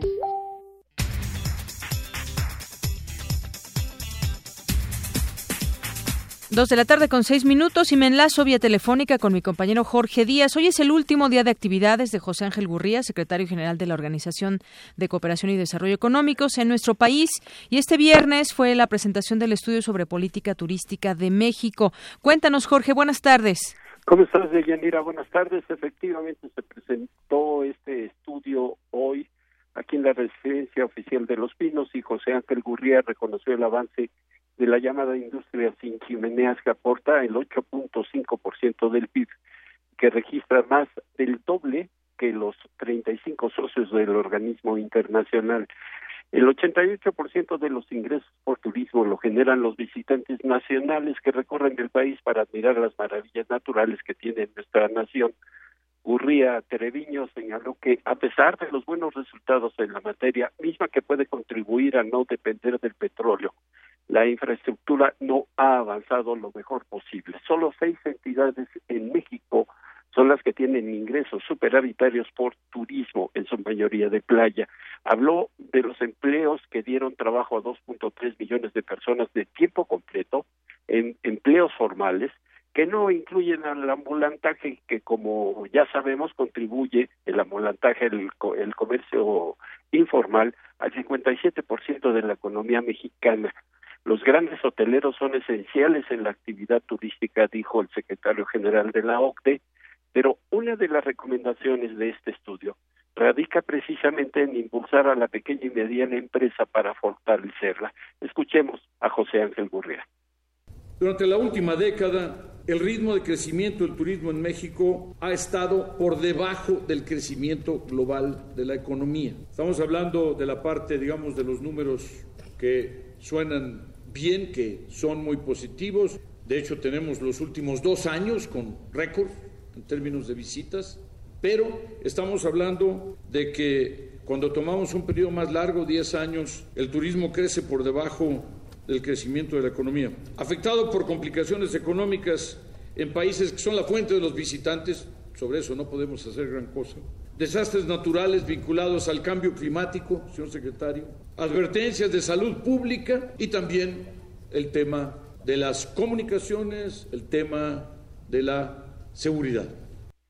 Otra recomendación apunta a la conectividad, que se refiere a ligar el turismo por todos los medios de transporte, tanto terrestre, aéreo y marítimo, aunque comentó que el traslado de turistas por ferrocarril pues es nulo, porque eh, ha desaparecido el transporte ferroviario por eh, en materia de turismo. La gobernabilidad fue otro tema de importancia que tocó Gurría y el estudio solicita que los tres niveles de gobierno, empresarios y dependencias de gobierno, además de la Secretaría de Turismo, trabajen en conjunto y que pues no cada quien jale por su lado. En su oportunidad, el secretario de Turismo, Enrique de la Madrid Cortero, habló de las amenazas del exterior que quieren menospreciar las actividades en los que los mexicanos somos muy capaces. Escuchemos. Sin lugar a dudas, México ha sido tremendamente exitoso en esta misión. No obstante, ese nuevo rumbo es el que hoy en día está siendo cuestionado. Y muchos de nuestros sectores en los que somos muy competitivos son los que están siendo amenazados. De ese tamaño es el reto que enfrentamos todos los mexicanos en esta generación. Y por ello es importante que tomemos conciencia, que valoremos la profundidad de los retos así como de los cambios que juntos tendremos todos que hacer para adaptarnos a esta nueva coyuntura. Para que México sea exitoso en ajustarse a la nueva realidad, los mexicanos tendremos que ser más competitivos, más productivos, más incluyentes, más solidarios, pero sobre todo más unidos. El evento estuvo presidido por el jefe del Ejecutivo, quien reconoció y dijo que se hará caso de todas las recomendaciones de la OCDE.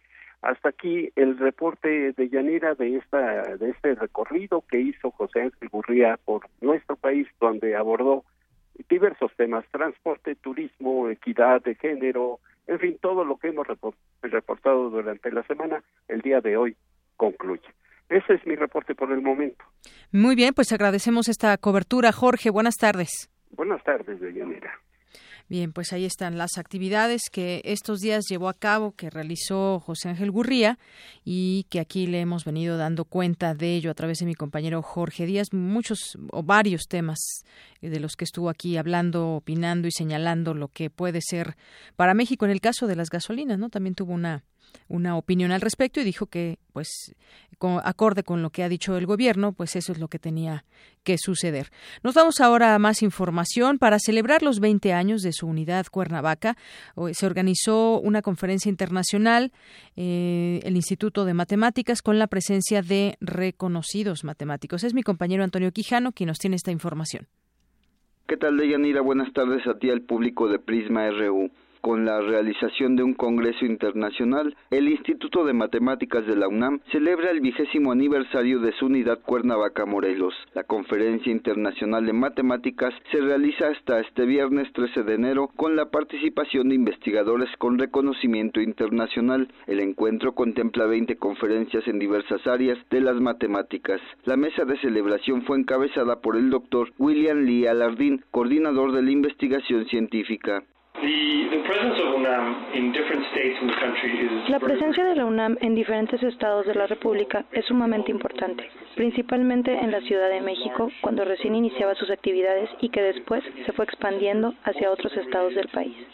Entre sus diversas actividades, la mayoría están dirigidas a labores de investigación científica.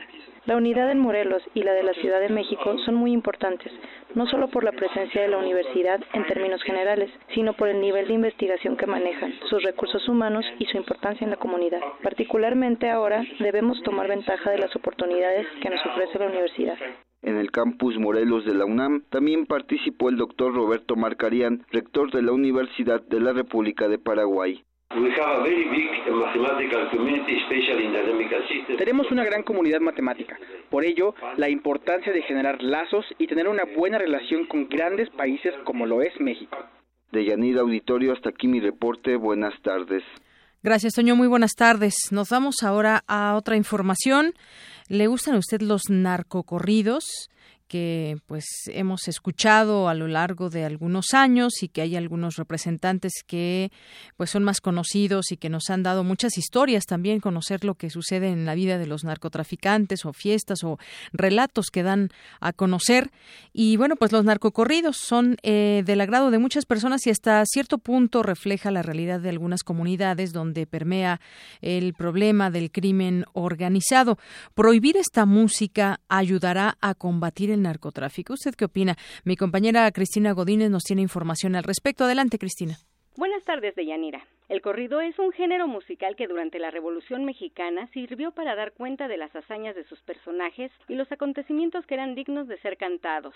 El narcocorrido es un subgénero que tiene como centro el mundo de las drogas, sus personajes, el trasiego y la violencia. Los narcocorridos se escuchan en todo México, sobre todo en el norte del país, y cuando ocurre algo importante en materia de narcóticos, cobra mayor relevancia. Escuchemos al maestro Enrique Pimentel Bautista, profesor de la Facultad de Estudios Superiores Acatlán. Cada vez que ocurre algo, sucede, digamos, la cultura popular es un elemento que tiene eh, los grupos eh, sociales que enaltecen, digamos, por formas expresivas eh, cierto tipo de hechos, ya que obviamente la comunicación institucional no lo permite. Entonces, hay otras formas y utilizan otros medios, en este caso obviamente la música de grupos, en donde se expresan o se dan a conocer pues situaciones que no son dados en la comunicación institucional. Entonces, en pocas palabras, no es que esté creciendo, es que está presente, eso es importante. Sí está presente y tiene momentos álgidos dependiendo del contexto. Para el académico, este tipo de canciones son del gusto de muchas personas, de ahí que los intentos de prohibir su difusión no hayan prosperado hay que reconocer que sí el narcotráfico y los grupos organizados sí son un, aspecto negativo, eso sí se tiene que combatir, pero otra cosa es, digamos, la cuestión cultural. La cuestión cultural tiene mucho que ver con cómo los sujetos le otorgamos sentido a nuestras propias prácticas. En este caso me parece que es inútil prohibirlo, es decir, se tendrían que tener recomendaciones. Y habría como las instancias, pienso la escuela, pienso incluso las mismas este, familias, insisto, no me parece que hagan una, una apología de la violencia, lo que están haciendo es que están describiendo lo que está pasando en este país. Es inútil prohibir el narcocorrido porque es una expresión cultural que está informando y que está eh, narrando los hechos. Lo que se requiere en México es combatir al crimen organizado y al narcotráfico, así como la corrupción y la impunidad, y no tanto prohibir expresiones populares como los narcocorridos, concluye el maestro Pimentel. Deyanira, este es mi reporte. Buenas tardes. Gracias, Cristina. Bueno, hay incluso quien piensa que es una apología ¿no? del narcotráfico, lo que se conoce a través de los narcocorridos. Yo preguntaba si es un narcocorrido, por ejemplo, Camelia La Tejana. Aquí lo platicábamos un poco y decíamos que, bueno, puede ser como el antecedente a los narcocorridos, porque cuando surgió esta canción, pues no, no, no tenían ese nombre de narcocorridos, un corrido, pero no un narcocorrido. Bueno, pues ahí está lo que opina también el, el maestro Pimentel. Nos vamos ahora, nos vamos ahora a nuestro Vox Que tiene que ver, seguimos platicando sobre este tema del, del gasolinazo, y ustedes piensan que puede, que puede ayudar en la economía este, este acuerdo para revertir los malos efectos en nuestra economía familiar?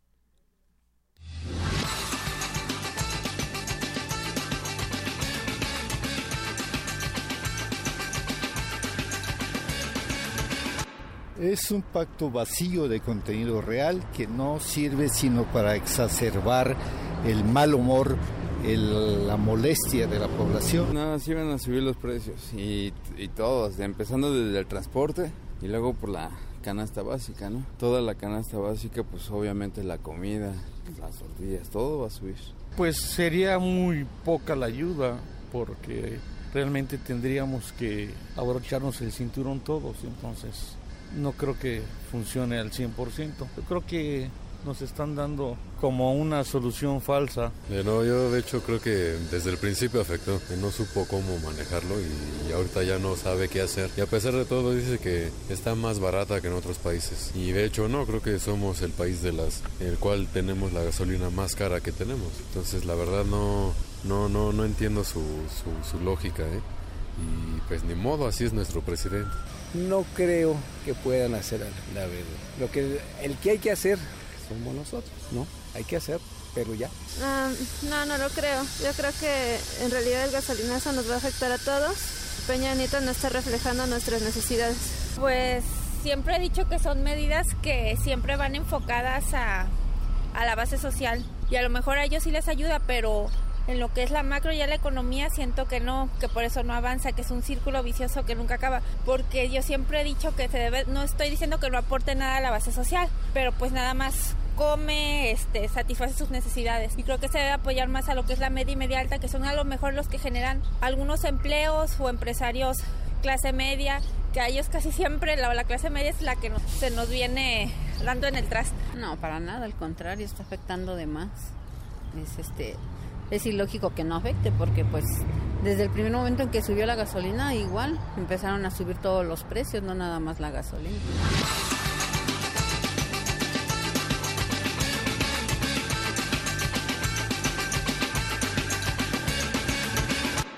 Dice uno de los entrevistados, ni modo, así es nuestro presidente. Otro decía, bueno, muy atinadamente me parece, nosotros somos los que tendríamos que hacer algo o que organizarnos. Dos con diecinueve minutos. Nos vamos justamente, seguimos hablando de este, de ese tema, la canasta básica, lo que ha subido, lo que nos dicen que no se van a generalizar el alza en los precios, pero pues la realidad no, es la que única que nos va marcando el paso a todo ello. Y hace unas horas, funcionarios del gobierno federal, eh, pues fueron sentados en el banquillo, no de los acusados, simplemente en el banquillo para tratar de explicar ante legisladores los incrementos de los combustibles. Cuéntanos, Abraham, muy buenas tardes, adelante. Así es, Deyanira, buenas tardes. Esta mañana, al comparecer ante el Congreso de la Unión, José Antonio Mit, secretario de Hacienda, explicó así el incremento al precio de las gasolinas. Porque el precio internacional del petróleo, el tipo de cambio y el precio internacional de la gasolina subieron también. Esta combinación de factores hace difícil una reducción mayor en el impuesto sin afectar el presupuesto y sus programas. Carsten, gobernador del Banco de México, aseguró que en 2017 no habrá un aumento generalizado de precios pese al alza de las gasolinas. No es un fenómeno inflacionario, sino son ajustes en precios relativos, eh, que son ajustes que pues tienen que suceder por eh, oferta, eh, fenómenos de oferta y demanda en mercados muy particulares, que sí se manifiestan en la medición de la inflación, pero no implica un incremento eh, eh, sostenido y generalizado de los precios. De Llanera, sin embargo, un estudio del Laboratorio de Análisis en Comercio, Economía y Negocios del UNAM revela que los productos de la canasta básica se han incrementado en 17.7%. Por ejemplo, productos como la cebolla incrementaron su precio de 12 a 15% por kilo, el huevo de 24 a 27, el pollo de 88 a 95. En este sentido, Max Correa, secretario general de la Central Campesina Cardenista, advirtió que el kilo de tortilla podría registrar un incremento de hasta 80%. Puede llegar incluso a los 20 pesos por kilo. Nosotros vemos que esto puede agravarse ya con los costos acumulados por ahí del mes de febrero, marzo. Por parte, el doctor David Lozano, académico del Instituto de Investigaciones Económicas del UNAM, afirmó que el precio de los productos sí se va a encarecer. Eh, lo que ha dicho el gobierno de el gobernador del Banco de México con respecto a que no va a haber un alza a, los alimentos generalizado, eso no es cierto. ¿Por qué razón? Porque se está encareciendo por un lado no solamente el costo directo del transporte de los productos, sino se está encareciendo también los costos de todos los insumos, materia prima y complementos que vayan a utilizarse para producir algo. Entonces, ya sumado todos esos piquitos, el precio de los productos sí se va a encarecer y va a ser de muchos productos. Deyanira, el académico advirtió que derivado de esto, los índices de criminalidad se van a incrementar. ¿Cuánto se va a incrementar con esto? Por ejemplo, la criminalidad. Es decir, cuando hay un encarecimiento del nivel de vida, la criminalidad por lo general crece y puede haber un incremento de la criminalidad para este primer trimestre del año de hasta el 13%. ¿Y eso cómo lo vamos a combatir? Cuando van y tampoco van a tener gasolina los transportes oficiales, tú le quitando condiciones a las personas y te va a dar, como ejemplo, impactos en la criminalidad. Ahora sí, como dicen, vamos a ver un incremento en la criminalidad, por ejemplo, por condiciones económicas, se va a incrementar y va a ser gradual. El gobierno mexicano ha sido totalmente irresponsable en lo que hizo, porque no es una cuestión nada más de cálculos. Deyanira, la información que tengo. Buenas tardes. Gracias, Abraham. Muy buenas tardes. Pues efectivamente, los índices de criminalidad estarían aumentando en dado caso que la crisis eh, crezca en el país a raíz del incremento en distintos eh, precios y sobre todo también en el primer trimestre ya comienzan a hablar algunos eh, expertos y dicen que podría incrementarse el pues, todos los, los precios que están ya dando pie, que algunos ya se han mencionado, cuáles son estos productos. Este primer trimestre es cuando se podría dar esta alza más fuerte y nos podríamos dar cuenta de este escenario en los primeros tres meses del año. Pero sobre todo este, este asunto, este tema de la criminalidad, mucho tiene que, mucho tiene que ver y también ahí a ver cómo reacciona el propio gobierno que nos dice, porque pues este pacto, acuerdo para no afectar a la economía familiar, parece ser que de entrada no fue muy bien recibido porque la gente no ve de manera tangible en qué se le pueda ayudar. Son las dos con 24 minutos. Queremos conocer tu opinión. Síguenos en Twitter como arroba PrismaRU. Prisma RU. Para nosotros, tu opinión es muy importante. Síguenos en Facebook como Prisma RU.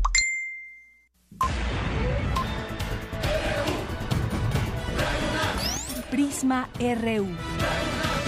Con Deyanira Morán.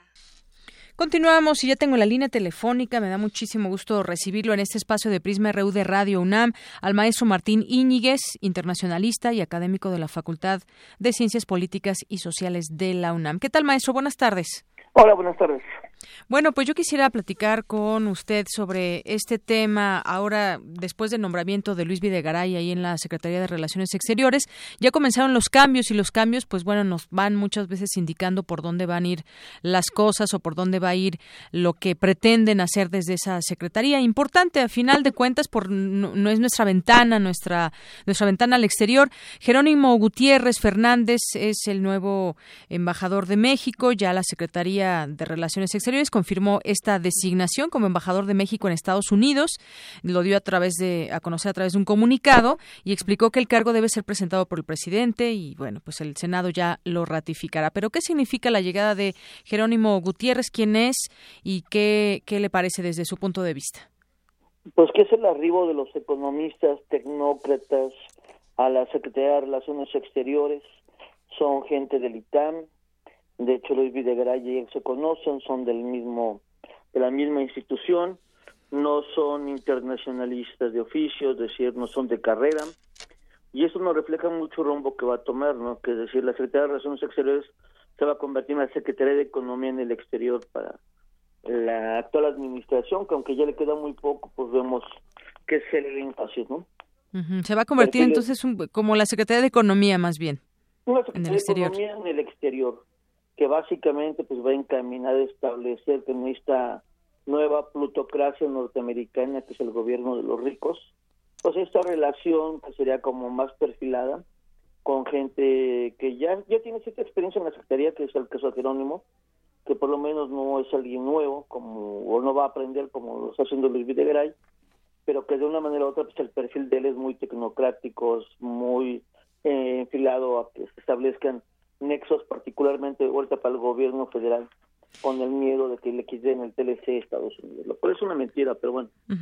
y, que le tocará enfrentar la era Trump también, tendrá es un papel, digamos, importante el, el, cargo en sí, porque pues mucho tendrá que ver con las nuevas políticas que se implementarán allá en los Estados Unidos. No, claro, y eso nos, nos hace notar que el gobierno mexicano está más preocupado por la cuestión del Tratado de Libre Comercio y los negocios que por la protección de los mexicanos en el exterior, ¿no? Al quitar a alguien que tiene un perfil que viene de carrera, alguien conoce bien, que ha estado en varios consulados, a poner a alguien que pues, de una manera te representa un sector de la política exterior mexicana que está vinculada a los negocios, ¿no? Que es el caso de Jerónimo.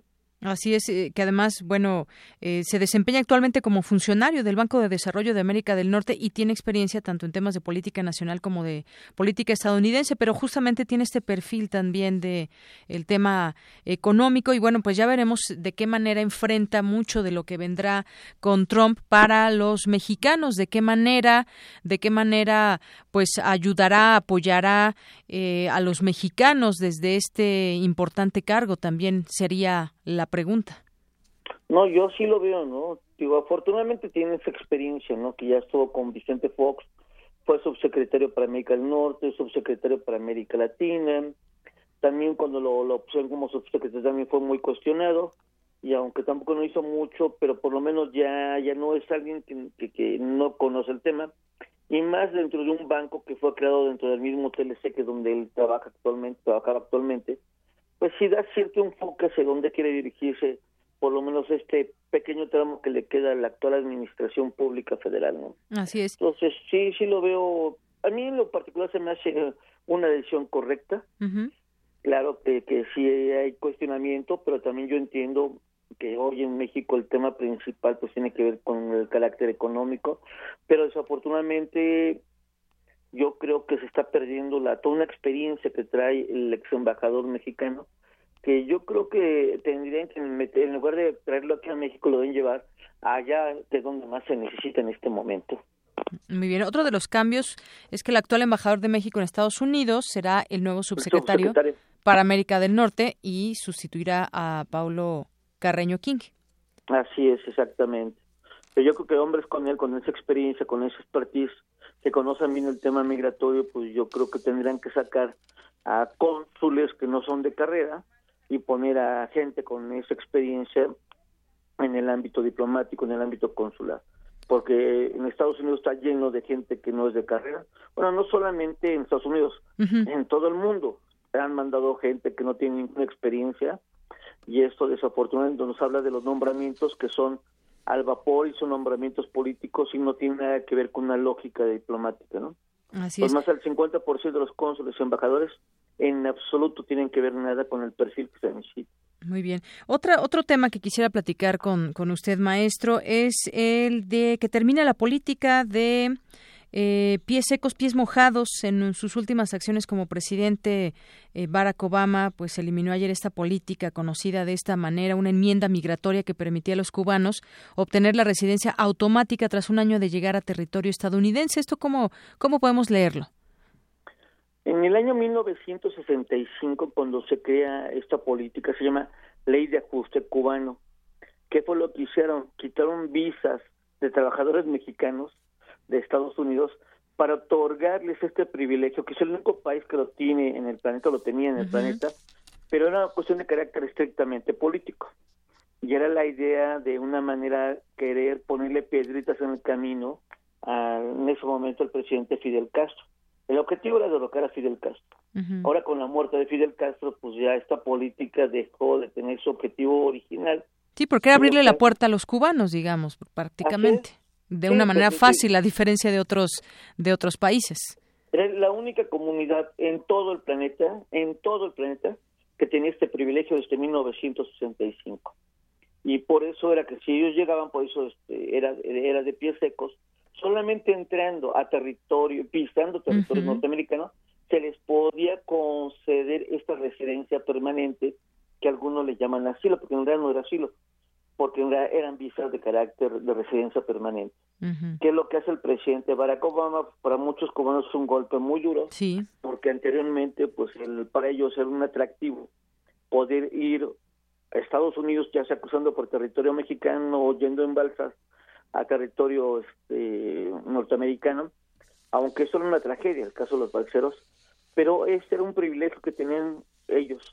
Ahorita ya esto nos habla mucho de que el presidente Barack Obama, en esa lógica política que ya va saliendo, pues quita este privilegio, pero por otra parte abre las relaciones diplomáticas con el gobierno de Cuba, que es una contradicción. Entonces yo creo que aquí vamos a ver qué pasa, pero yo creo que en el fondo fue un acuerdo de este trabajo de relaciones diplomáticas. Abrimos la relación diplomática, pero tú me quitas la ley de ajuste cubano para que no, no pierda yo legitimidad en mi propia comunidad que reside en la isla, ¿no? Entonces yo creo que fue uno de los acuerdos secretos que se dio.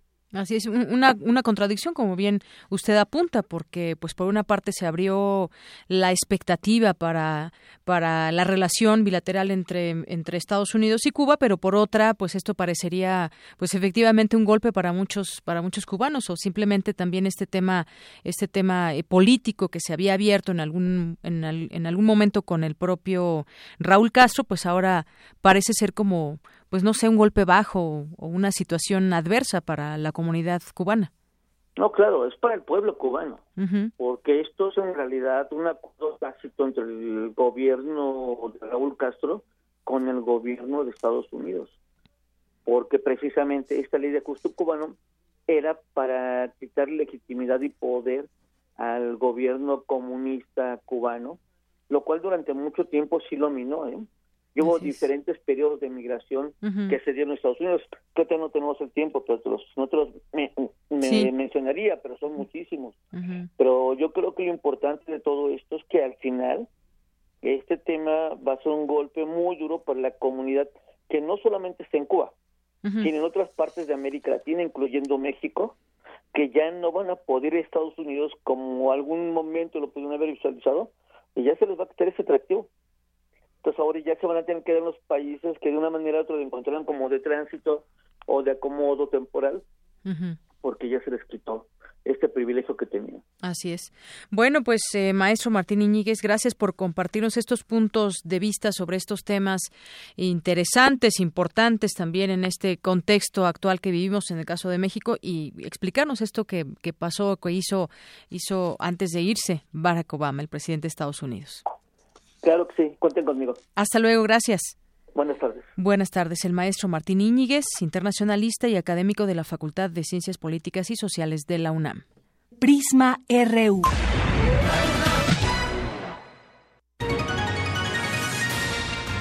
Global RU.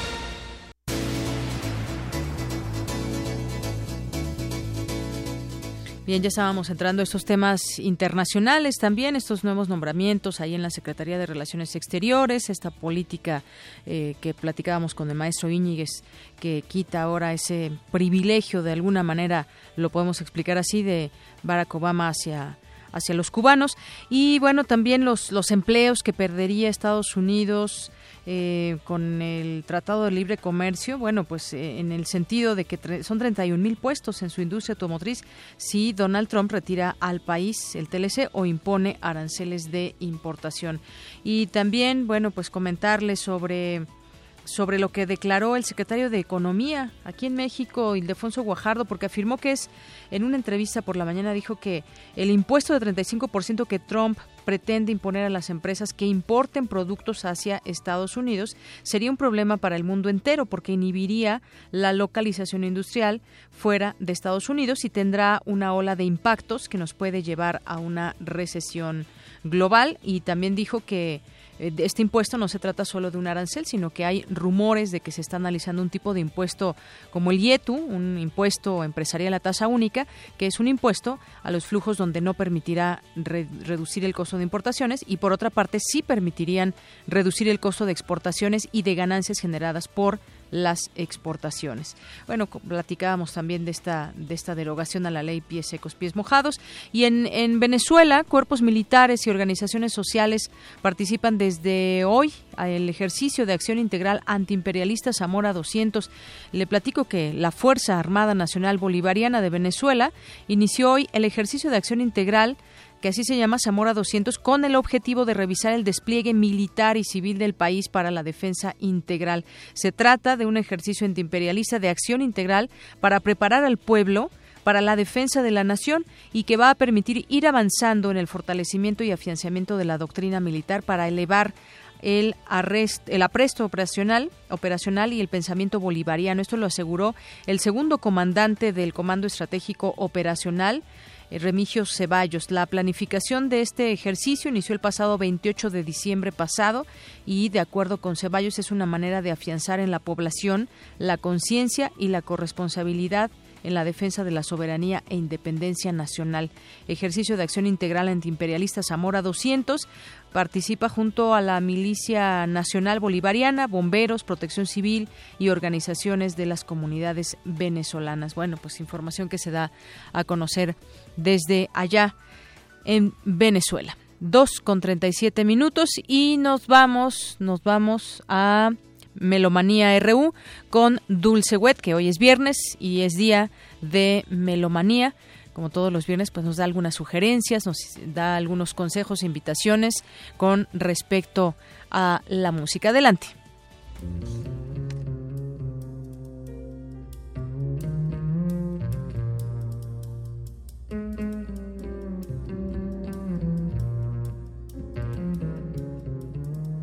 Hola de Yanira y amigos de Melomanía y Prisma RU. Los saludo desde nuestra discoteca Joaquín Gutiérrez Heras. Hoy continuaremos ofreciéndoles algunas músicas representativas de varios discos mexicanos producidos en el 2016.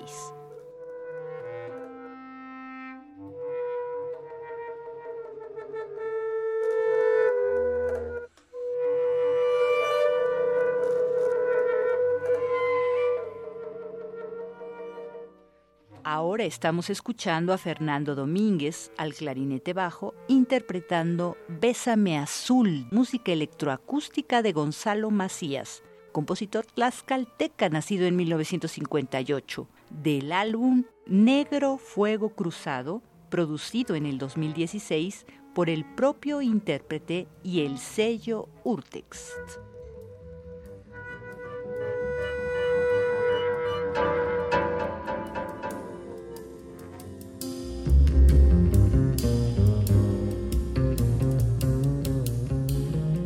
Del mismo sello, seguimos con música de jazz, con el ensamble Quinto Elemento. El álbum se titula Los Fuegos de San Telmo y en este momento escuchamos Las Luces de San Telmo, música de Felipe Gordillo, pianista y director del ensamble.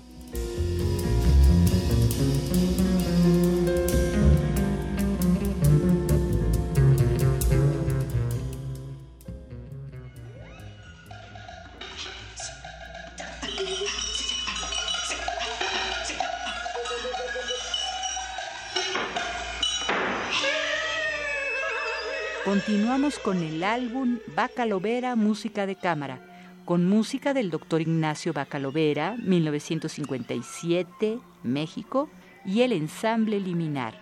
Este álbum fue grabado en la sala Julián Carrillo de nuestra emisora y producido por Zero Records.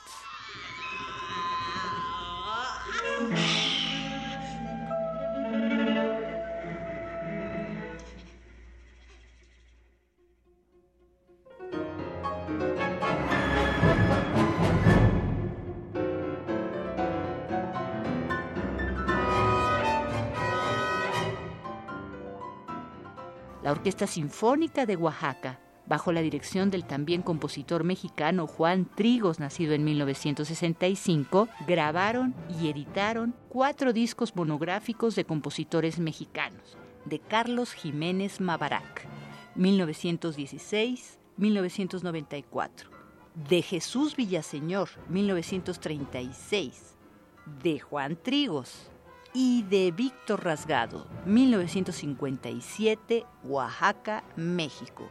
Ahora escuchamos el tercer movimiento del concierto para piano, compuesto en el 2016 de Víctor Rasgado, con Jacques Drouin al piano.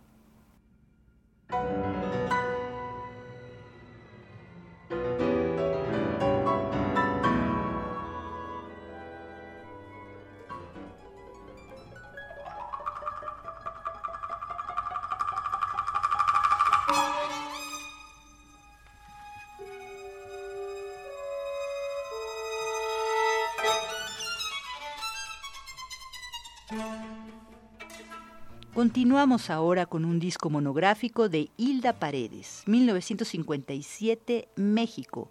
El disco se titula Señales y fue producido por el sello Mood Records de Nueva York.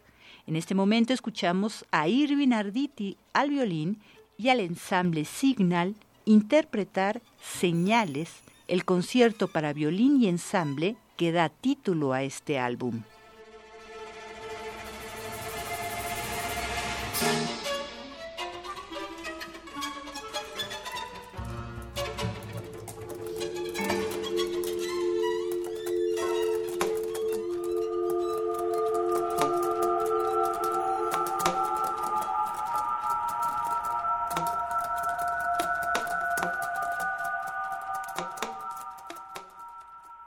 Cerramos la intervención de esta semana con música para saxofón alto y electrónica interpretada por Boglar Kanagi, quien en colaboración con cuatro alumnos del CIEM produjeron el álbum Fonometrías. Ahora estamos escuchando Dial Up de Andrés Guadarrama, quien obtuvo el segundo lugar en la Tribuna Internacional de Compositores del CIM UNESCO en la edición 63, también en el 2016. Muchas gracias por su atención y compañía. Se despide Dulce Wet. Nos escuchamos próximamente.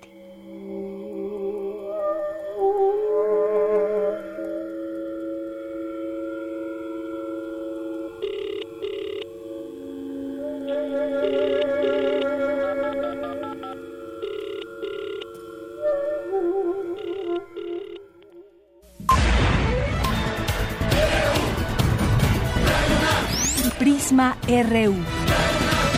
Con Deyanira Morán. Arte y cultura.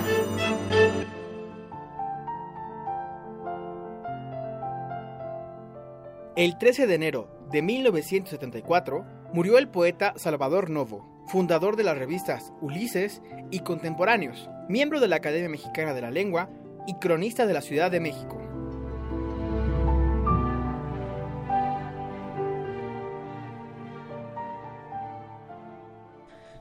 Dos con 44, Tamara. Ya regresé de Yanira, auditorio, para informarles que la Casa del Lagunam nos presenta Sonidos Urbanos en el Foro al Aire Libre 1, mañana sábado a las 2 de la tarde. Acompañan a Charlie Root y el domingo a la misma hora y en el mismo lugar se presentará Jazmín Solar con música rock indie. La Casa del Lago Juan José Arreola se encuentra en el bosque de Chapultepec en la primera sección. Otra opción eh, para consider- considerar este fin de semana es la ópera Bufadero, producida por el Festival Internacional Cervantino 2016, que retrata la vida de un oficinista que a través de un viaje quijotesco eh, enfrenta las consecuencias de romper una herramienta de trabajo. Este 14 de enero es la única función a las 7 de la noche en el Teatro Juan Ruiz de Alarcón, exclusivamente para mayores, mayores de edad. Les deseo que tengan un excelente fin de semana. Esto es todo por eh, de la sección de cultura. Muy bien, Tamara, pues nos escuchamos el próximo lunes. Muy bien. Hasta luego. Hasta luego. Prisma RU. Zarpazo RU.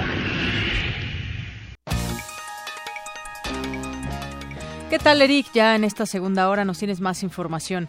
Así es, y nos vamos con los, de- los detalles del próximo domingo, porque el Club Universidad Nacional recibirá a Cruz Azul en el Estadio Olímpico Universitario como parte de la jornada número 2 del torneo mexicano de fútbol Clausura 2017. Los Pumas buscarán romper una racha negativa, pues desde hace seis años no le ganan a la máquina en Ciudad Universitaria. Al respecto, el zaguero uruguayo Gerardo Alcoba aseguró que enfrentar a Cruz Azul es especial para el equipo.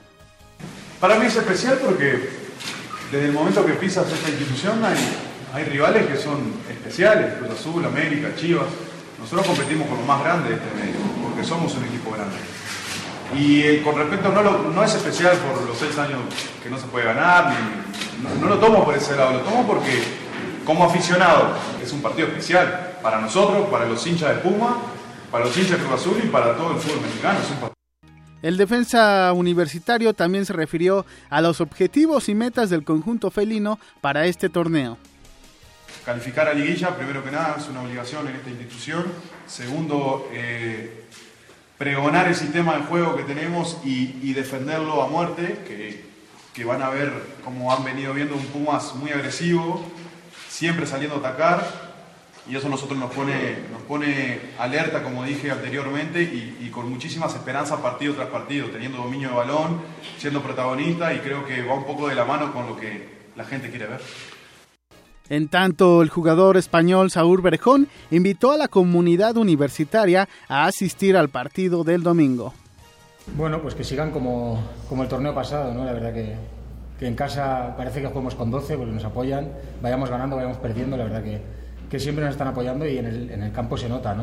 Que es de agradecer y nada, simplemente que sigan como, como lo han hecho hasta ahora.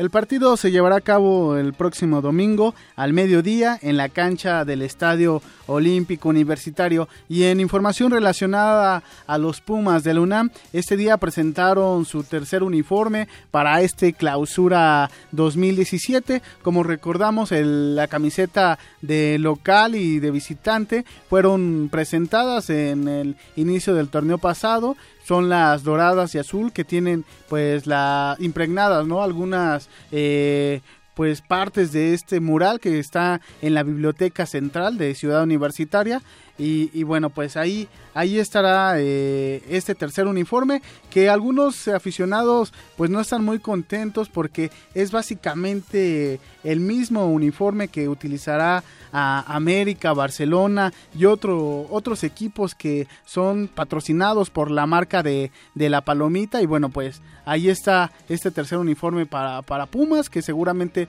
utilizará en algunos partidos. Y ya pues que le echen más, eh, más ganas a los diseños, ¿no, Deyanira?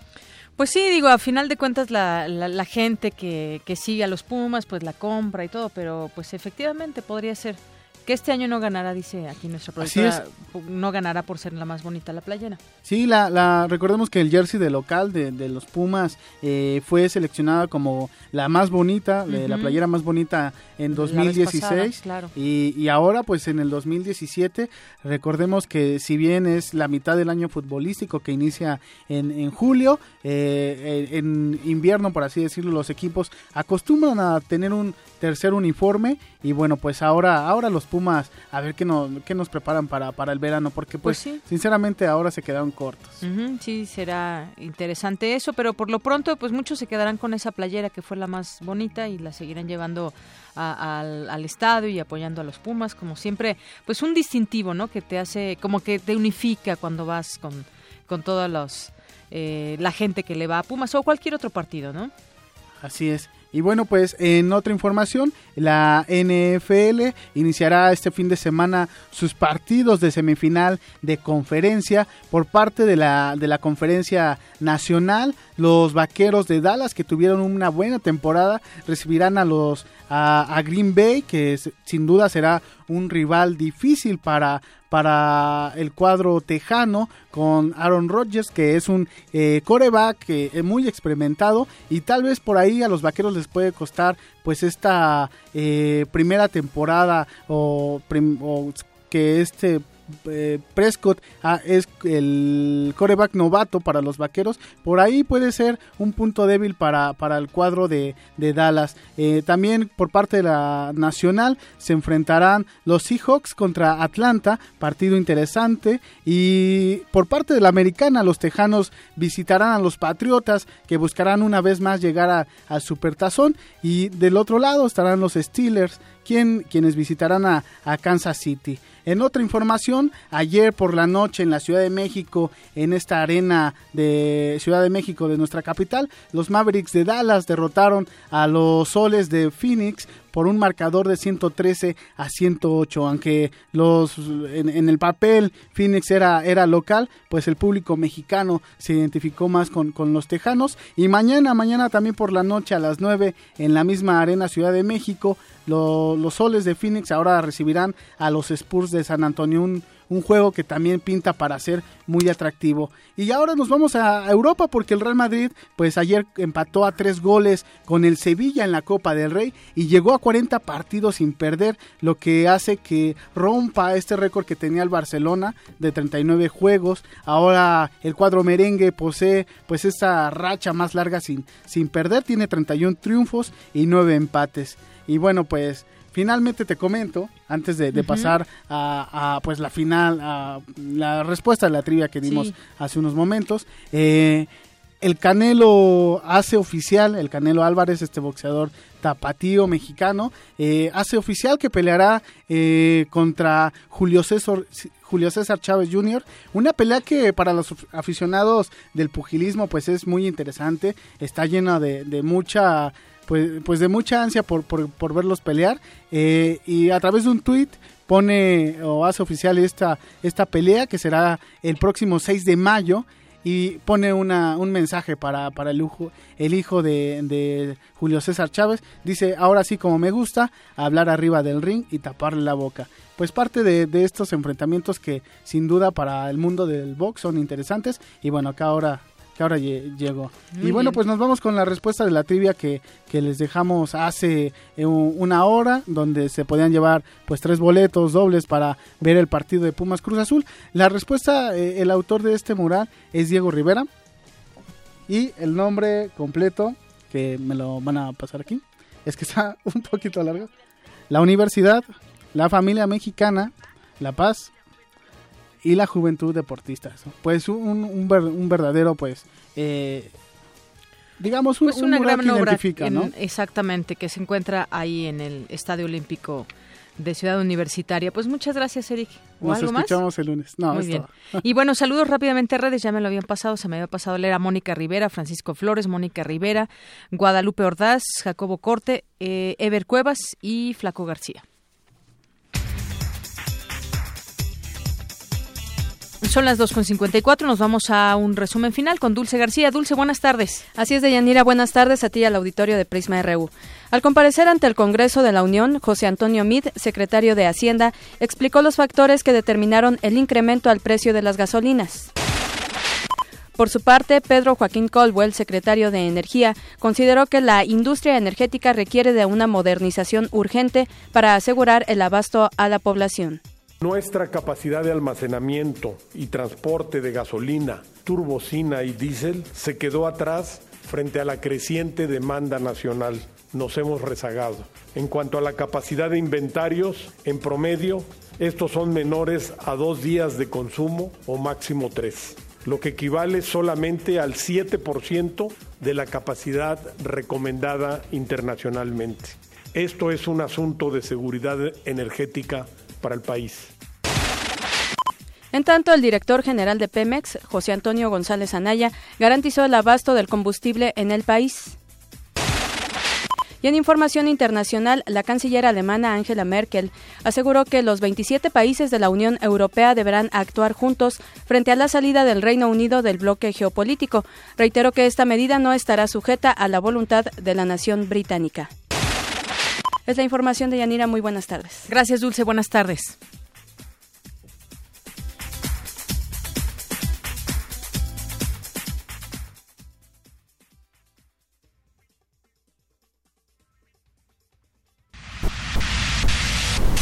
Es viernes y está con nosotros José Luis Tula.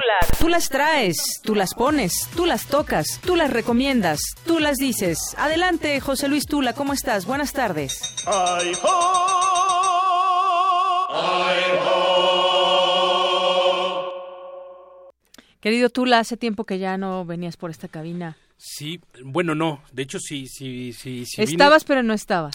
No, yo estuve en eh, el último viernes de diciembre, estuve yo aquí trabajando, aquí estuve en la, en la cabina trabajando. ¿El último día de diciembre? El último viernes. El último viernes. El último viernes estuve aquí, aquí estuve. Está bien, yo no te había 30 visto. estuve trabajando aquí. Yo todavía no llegaba. Ok, Cuéntanos. bueno, pues mira, Estamos por concluir los primeros 15 días de este aún naciente 2017, así que los invito a, sonreír y tener la mejor disposición. Entiendo la situación del país, pero pues digo, por unos minutos cambiemos el paradigma. Vamos, vamos a relajarnos un poco, así que vamos a escuchar del grupo Torreblanca la pieza Hubo Valor del disco El polvo en la luz, material lanzado en el 2014, así que Disfrútenla, excelente fin de semana, ya saben, si toman, no manejen. Muy bien, con esto nos despedimos. Gracias a todo el equipo de Prisma RU. Yo soy Deyanira Morán. Hasta el lunes.